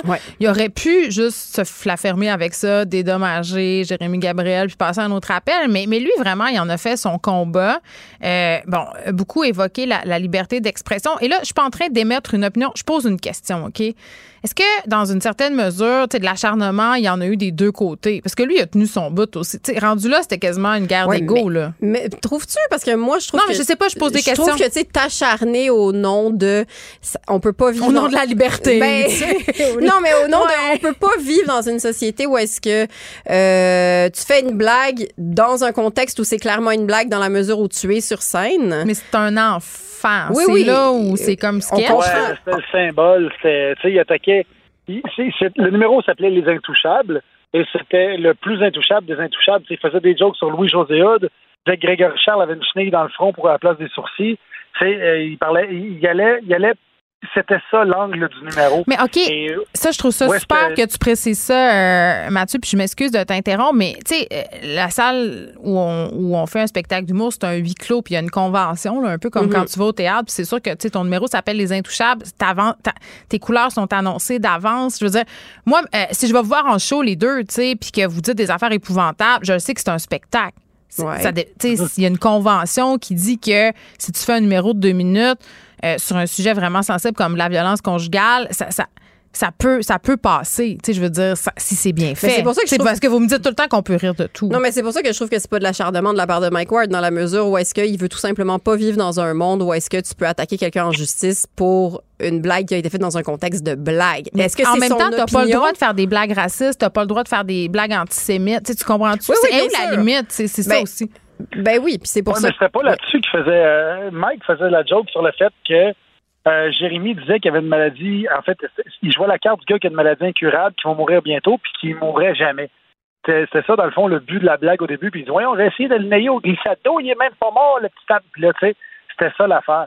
Fait que le gag, c'était juste que il meurt pas. Fait que c'était pas à quelque part, ça attaquait pas le- l'handicap en tant que tel. Il a pas dit. C'était.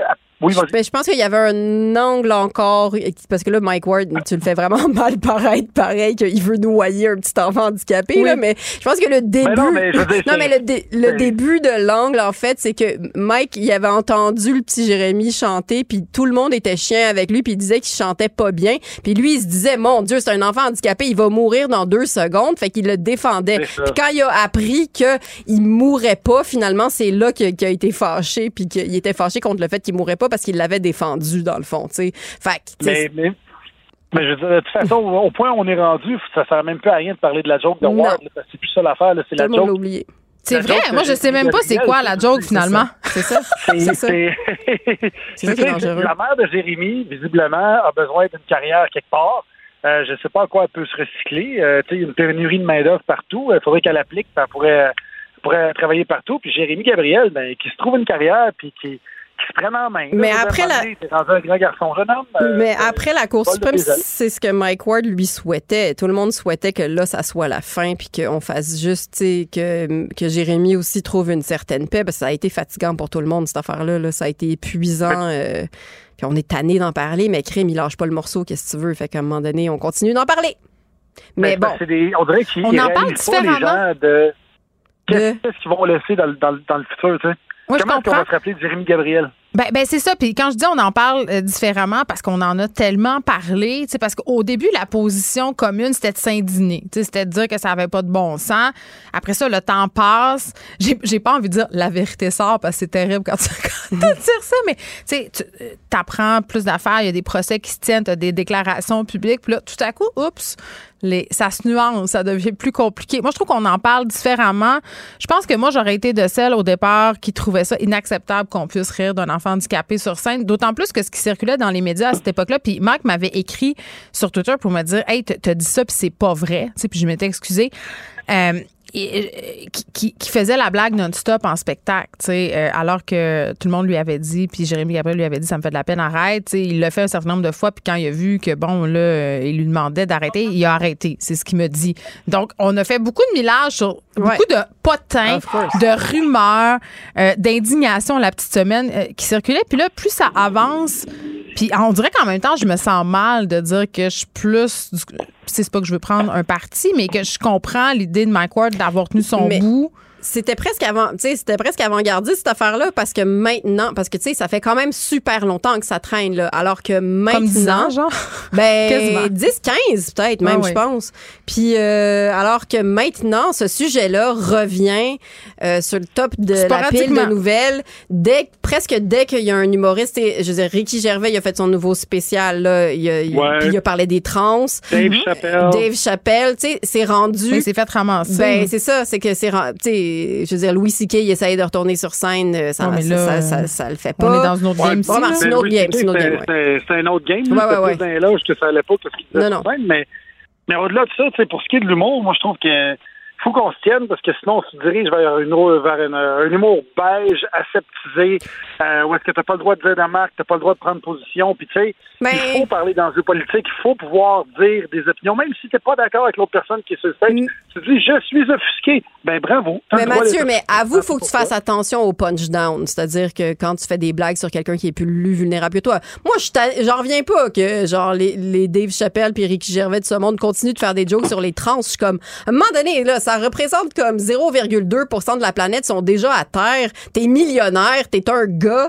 Je veux dire. Mais leurs jokes, euh, ce sont des jokes de merde sur les, sur les trans, ce sont des jokes pour faire réfléchir Non, sur le fait qu'on a des préjugés? Non, non, Ricky Gervais, c'était très bien écrit sa joke. C'était sur, euh, sur euh, Jenner, j'ai oublié son prénom. euh, Kylie Jenner.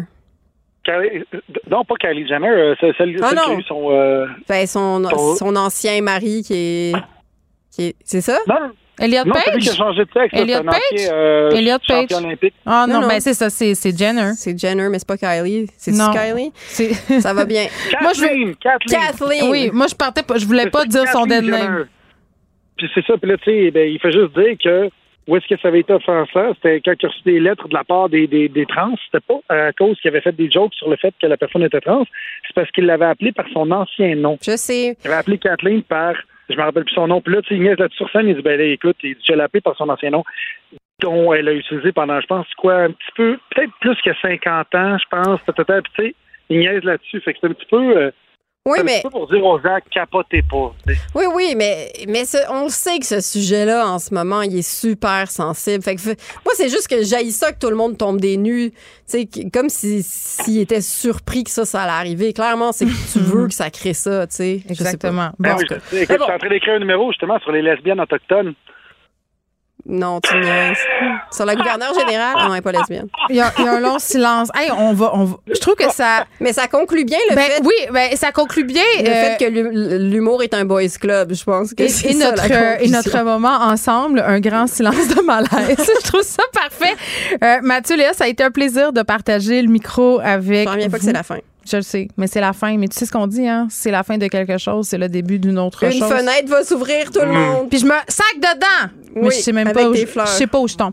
OK, au revoir. Au revoir, bye. Ciao. Ne vous laissez pas berner par ces prises de position saisissantes. Geneviève Peterson est aussi une grande sensible. Vous écoutez Geneviève Peterson. Culture et société. Anaïs Gertin-Lacroix qui est là.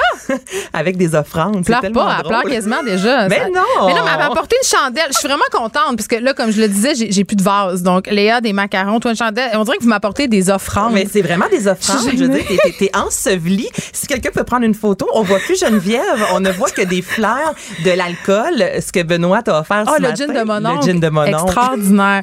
C'est notre dernière fois. C'est notre dernière fois ensemble. Je, on va- je vais chanter pour une dernière fois, vu qu'on va écouter de la musique avant de m'en aller. Ah, Achille. fois avant de m'en aller.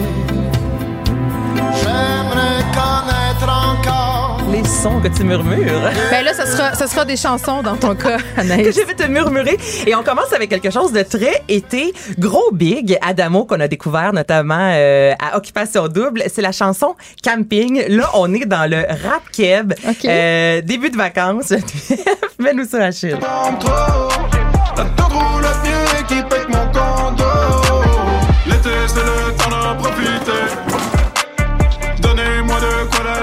Oh my God. N'importe quel plan, c'est une bonne idée. Donc, l'été, c'est le temps d'en Attends, profiter. mais- Donnez-moi quelque chose d'alcoolisé. On dirait que mais c'est de la musique de Formule 1, de gens qui aiment la Formule 1. Ben, c'est la Formule 1 en fin de semaine. non, mais je suis le- au courant, mais en tout cas, on dirait que c'est une bonne trame sonore pour. Ah ben, je suis pas sûre que c'est un compliment. Non. Ben, Non. c'est dans un camping. C'est bien. Tu sais, c'est très. Il y a un Oh côté oui, c'est un camping, puis on va prendre la bière. Exactement. On se Donc prend là, pas au sérieux, Adamo. Sinon, je te fais entendre, Geneviève, quand j'ai vu sortir les- les- le nom des artistes, je me suis dit, OK, je pense que ça va être bon. Trois qu'on aime. Black Eyed Peas, Oui. Shakira, Oui. David Guetta. Tout ça. Personnellement, j'ai eu une grosse déception, OK, quand Ah, j'ai entendu là! la chanson, mais je veux te la faire Hey, entendre. la barre parce était que- haute. Ben, je sais que la barre est haute. Vas-y donc, Achille, tu me diras ce que t'en penses. This is how we do it, baby. This is what we say. It's a look at through your eye, moi say. Don't you worry. Don't you worry On dirait qu'ils sont obligés à faire une chanson ensemble, ça leur tentait pas, puis ils se sont dit, pas. oh, bon.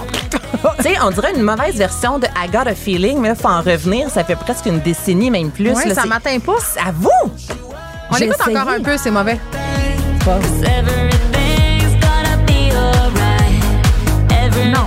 T'as vu que Gilo, elle a dit que c'était la pire affaire Ben, pour elle d'avoir chanté au. Super Bowl avec Mais Shakira. Non, mais attends, elle a expliqué son point de vue, disant oui. Je trouve que c'est insultant de mettre deux, que- Ouais, entre comme si on avait besoin de deux femmes comme si on avait besoin, Oui, c'est ça, parce de deux d'habitude, c'est femmes. un artiste qui se produit à la mi-temps, mais mais là, bon. tu vois, cette chanson-là, j'ai l'impression que les trois l'ont enregistrée chacun chez soi, puis c'était pas bon. On enchaîne, on enchaîne, on Alex, aime pas OK, ça. Alex et Marimé en silence, nouvelle chanson pop québécoise. Marimé? Marimé et. Alex, Mon Dieu, voilà. on la sort des boulamites. Le feu dort sous les cendres silence. Boy. Il prépare sa revanche. Soir, il danse. Vous la voyez pas danser, là? Et puis, Je pense que je suis pas le public cible. mais moi, c'est le genre de chanson que ça va m'entrer dans la tête, je vais finir par l'écouter, puis j'embarque. Il y a un petit côté festif, non? Oh, Geneviève, OK, là, j'ai une dernière chance. Non, non, mais Ouais. c'est pas mauvais. Je, je pense pas que je suis le public cible. Je comprends. Ce sera ma phrase. Ce mais, sera ta Mais phrase. mettons que tu m'en mettais dans ton char, je voudrais pas débarquer, là. tu comprends? Arrête ici. Je débarque ici. OK, j'ai le temps pour une autre chanson. Pour de deux MC. autres. Oui. Fuck Love. J'ai dit le mot, je suis désolée. Je- Ça, j'aime ça. Ça, j'ai vraiment eu un coup de cœur pour cette pièce-là. La voici. Je pensais que t'aimais ça de dire le mot fuck.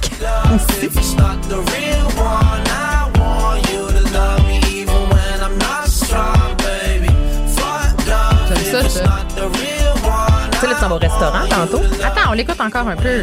Tu fais du vélo là-dessus. Tout. Cause I'll be making mistakes, saying things you gon' hate. I'd rather be honest and see if we got it and say Un petit côté Fugees. Il y a un. Ah, hey, tellement genre de Wyclef à l'époque. Tellement. Tellement. Ouais, J'ai comme ça. un gros coup de cœur pour cette chanson.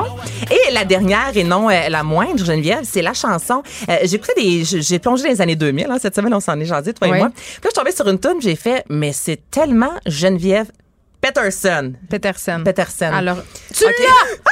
Excusez-moi, excusez-moi, j'ai crié. Donc, je vais pas le répéter. On garde ce beau moment-là où je l'ai dit. Et je me suis dit, c'est vraiment la chanson, selon moi, idéale pour ton été. Donc, c'est ce que je t'offre, ma deuxième offrande de ce que tu vas vivre dans les euh, prochaines semaines. My heart goes la la la la, la la. Parce que tu vas faire chalalala quand tu veux, le morning. Sha la la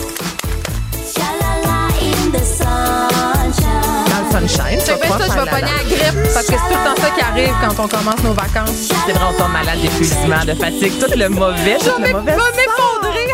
Studio, je m'effondre. Mais les Vanga Boys, donc c'est la chanson de ton été, Geneviève, c'est ce que j'ai décidé. C'est une bonne chanson. Ben- Anaïs, ce fut un plaisir de partager l'antenne avec toi. J'ai beaucoup ri le vendredi. On écoutait des chansons qu'on n'aimait pas toujours. On va se En tout cas, moi, parce que toi, je sais que t'aimes absolument Ben tout. Tu es l'ambassadrice euh, de la musique. Hein? Têteuse.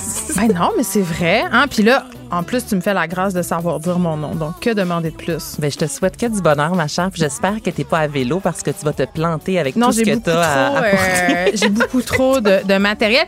Hey, je veux remercier mes patrons qui m'ont fait confiance dès le départ. Benoît Dutrisac, Vincent Dessureau qui m'ont appris pas mal comment animer un show de radio. Moi, je me rappelle de Vincent Dessureau. Il m'a enfermé dans un petit bureau, pour vrai, une chambre, là, à, à la, mais pas une chambre avec un lit, là, mais vraiment une petite pièce où il me montrait à faire des transitions puis à aller à la pause. J'avais jamais été stressée de même de ma vie. On a quand même vécu une pandémie en ondes, c'est pas rien. Puis tu sais, normalement, tu fais une ou deux émissions spéciales dans ta vie. Là, on en a fait comme quelque chose comme des dizaines. Toute l'équipe ici, vraiment, Frédéric Mockel, Maude Boutet, qui sont devenus des amis, Luc Fortin, Caroline Duplessis, une chance qu'elle est là. On s'est connus vers la fin, Caroline, mais je pense qu'on peut dire que c'est un coup de cœur. Florence Lamoureux, Carl Marchand, Alex Moranville, Achille, hein, qui met toujours les, les meilleures musiques, qui trouve des sons à la dernière minute. Quand je dis Achille, ça serait tellement le fun d'avoir un petit son d'argent, là, tu pourrais-tu me trouver ça pour dans, je sais pas, moi, deux secondes? Puis là, je vois sa face. Achille qui mange son lunch aussi euh, en régie. Charlie à la mise en onde. Tous les chroniqueurs, bien évidemment, sans qui cette émission n'aurait pas pu être ce qu'elle est. Nicole Gibault, Elsie Marc-André, vous les connaissez. Gabriel Caron, Luc La Liberté, Evelyne, Lucie, Sylvain Dancause, Anne-Marie Tape, Léa, Mathieu, Anaïs Gertin-Lacroix. Et vous, les auditeurs, merci de m'avoir fait confiance. Certains sont venus me raconter des choses, et mon Dieu, assez difficiles en ondes. Et euh, grâce à ce courage-là, à la force, il y a certains dossiers qui ont avancé. C'est ça qui m'anime chaque jour. Pas de faire de la polémique, pas de faire des grands parages, pas de faire des scandales. C'est de changer un peu les choses humblement, donner la parole aux gens, raconter des histoires. Donc, je vous dis merci. Puis vraiment, gênez-vous pas. Continuez à m'écrire sur les médias sociaux. Je lis tous vos messages. J'essaie de répondre le plus possible. Salut. Cube Radio.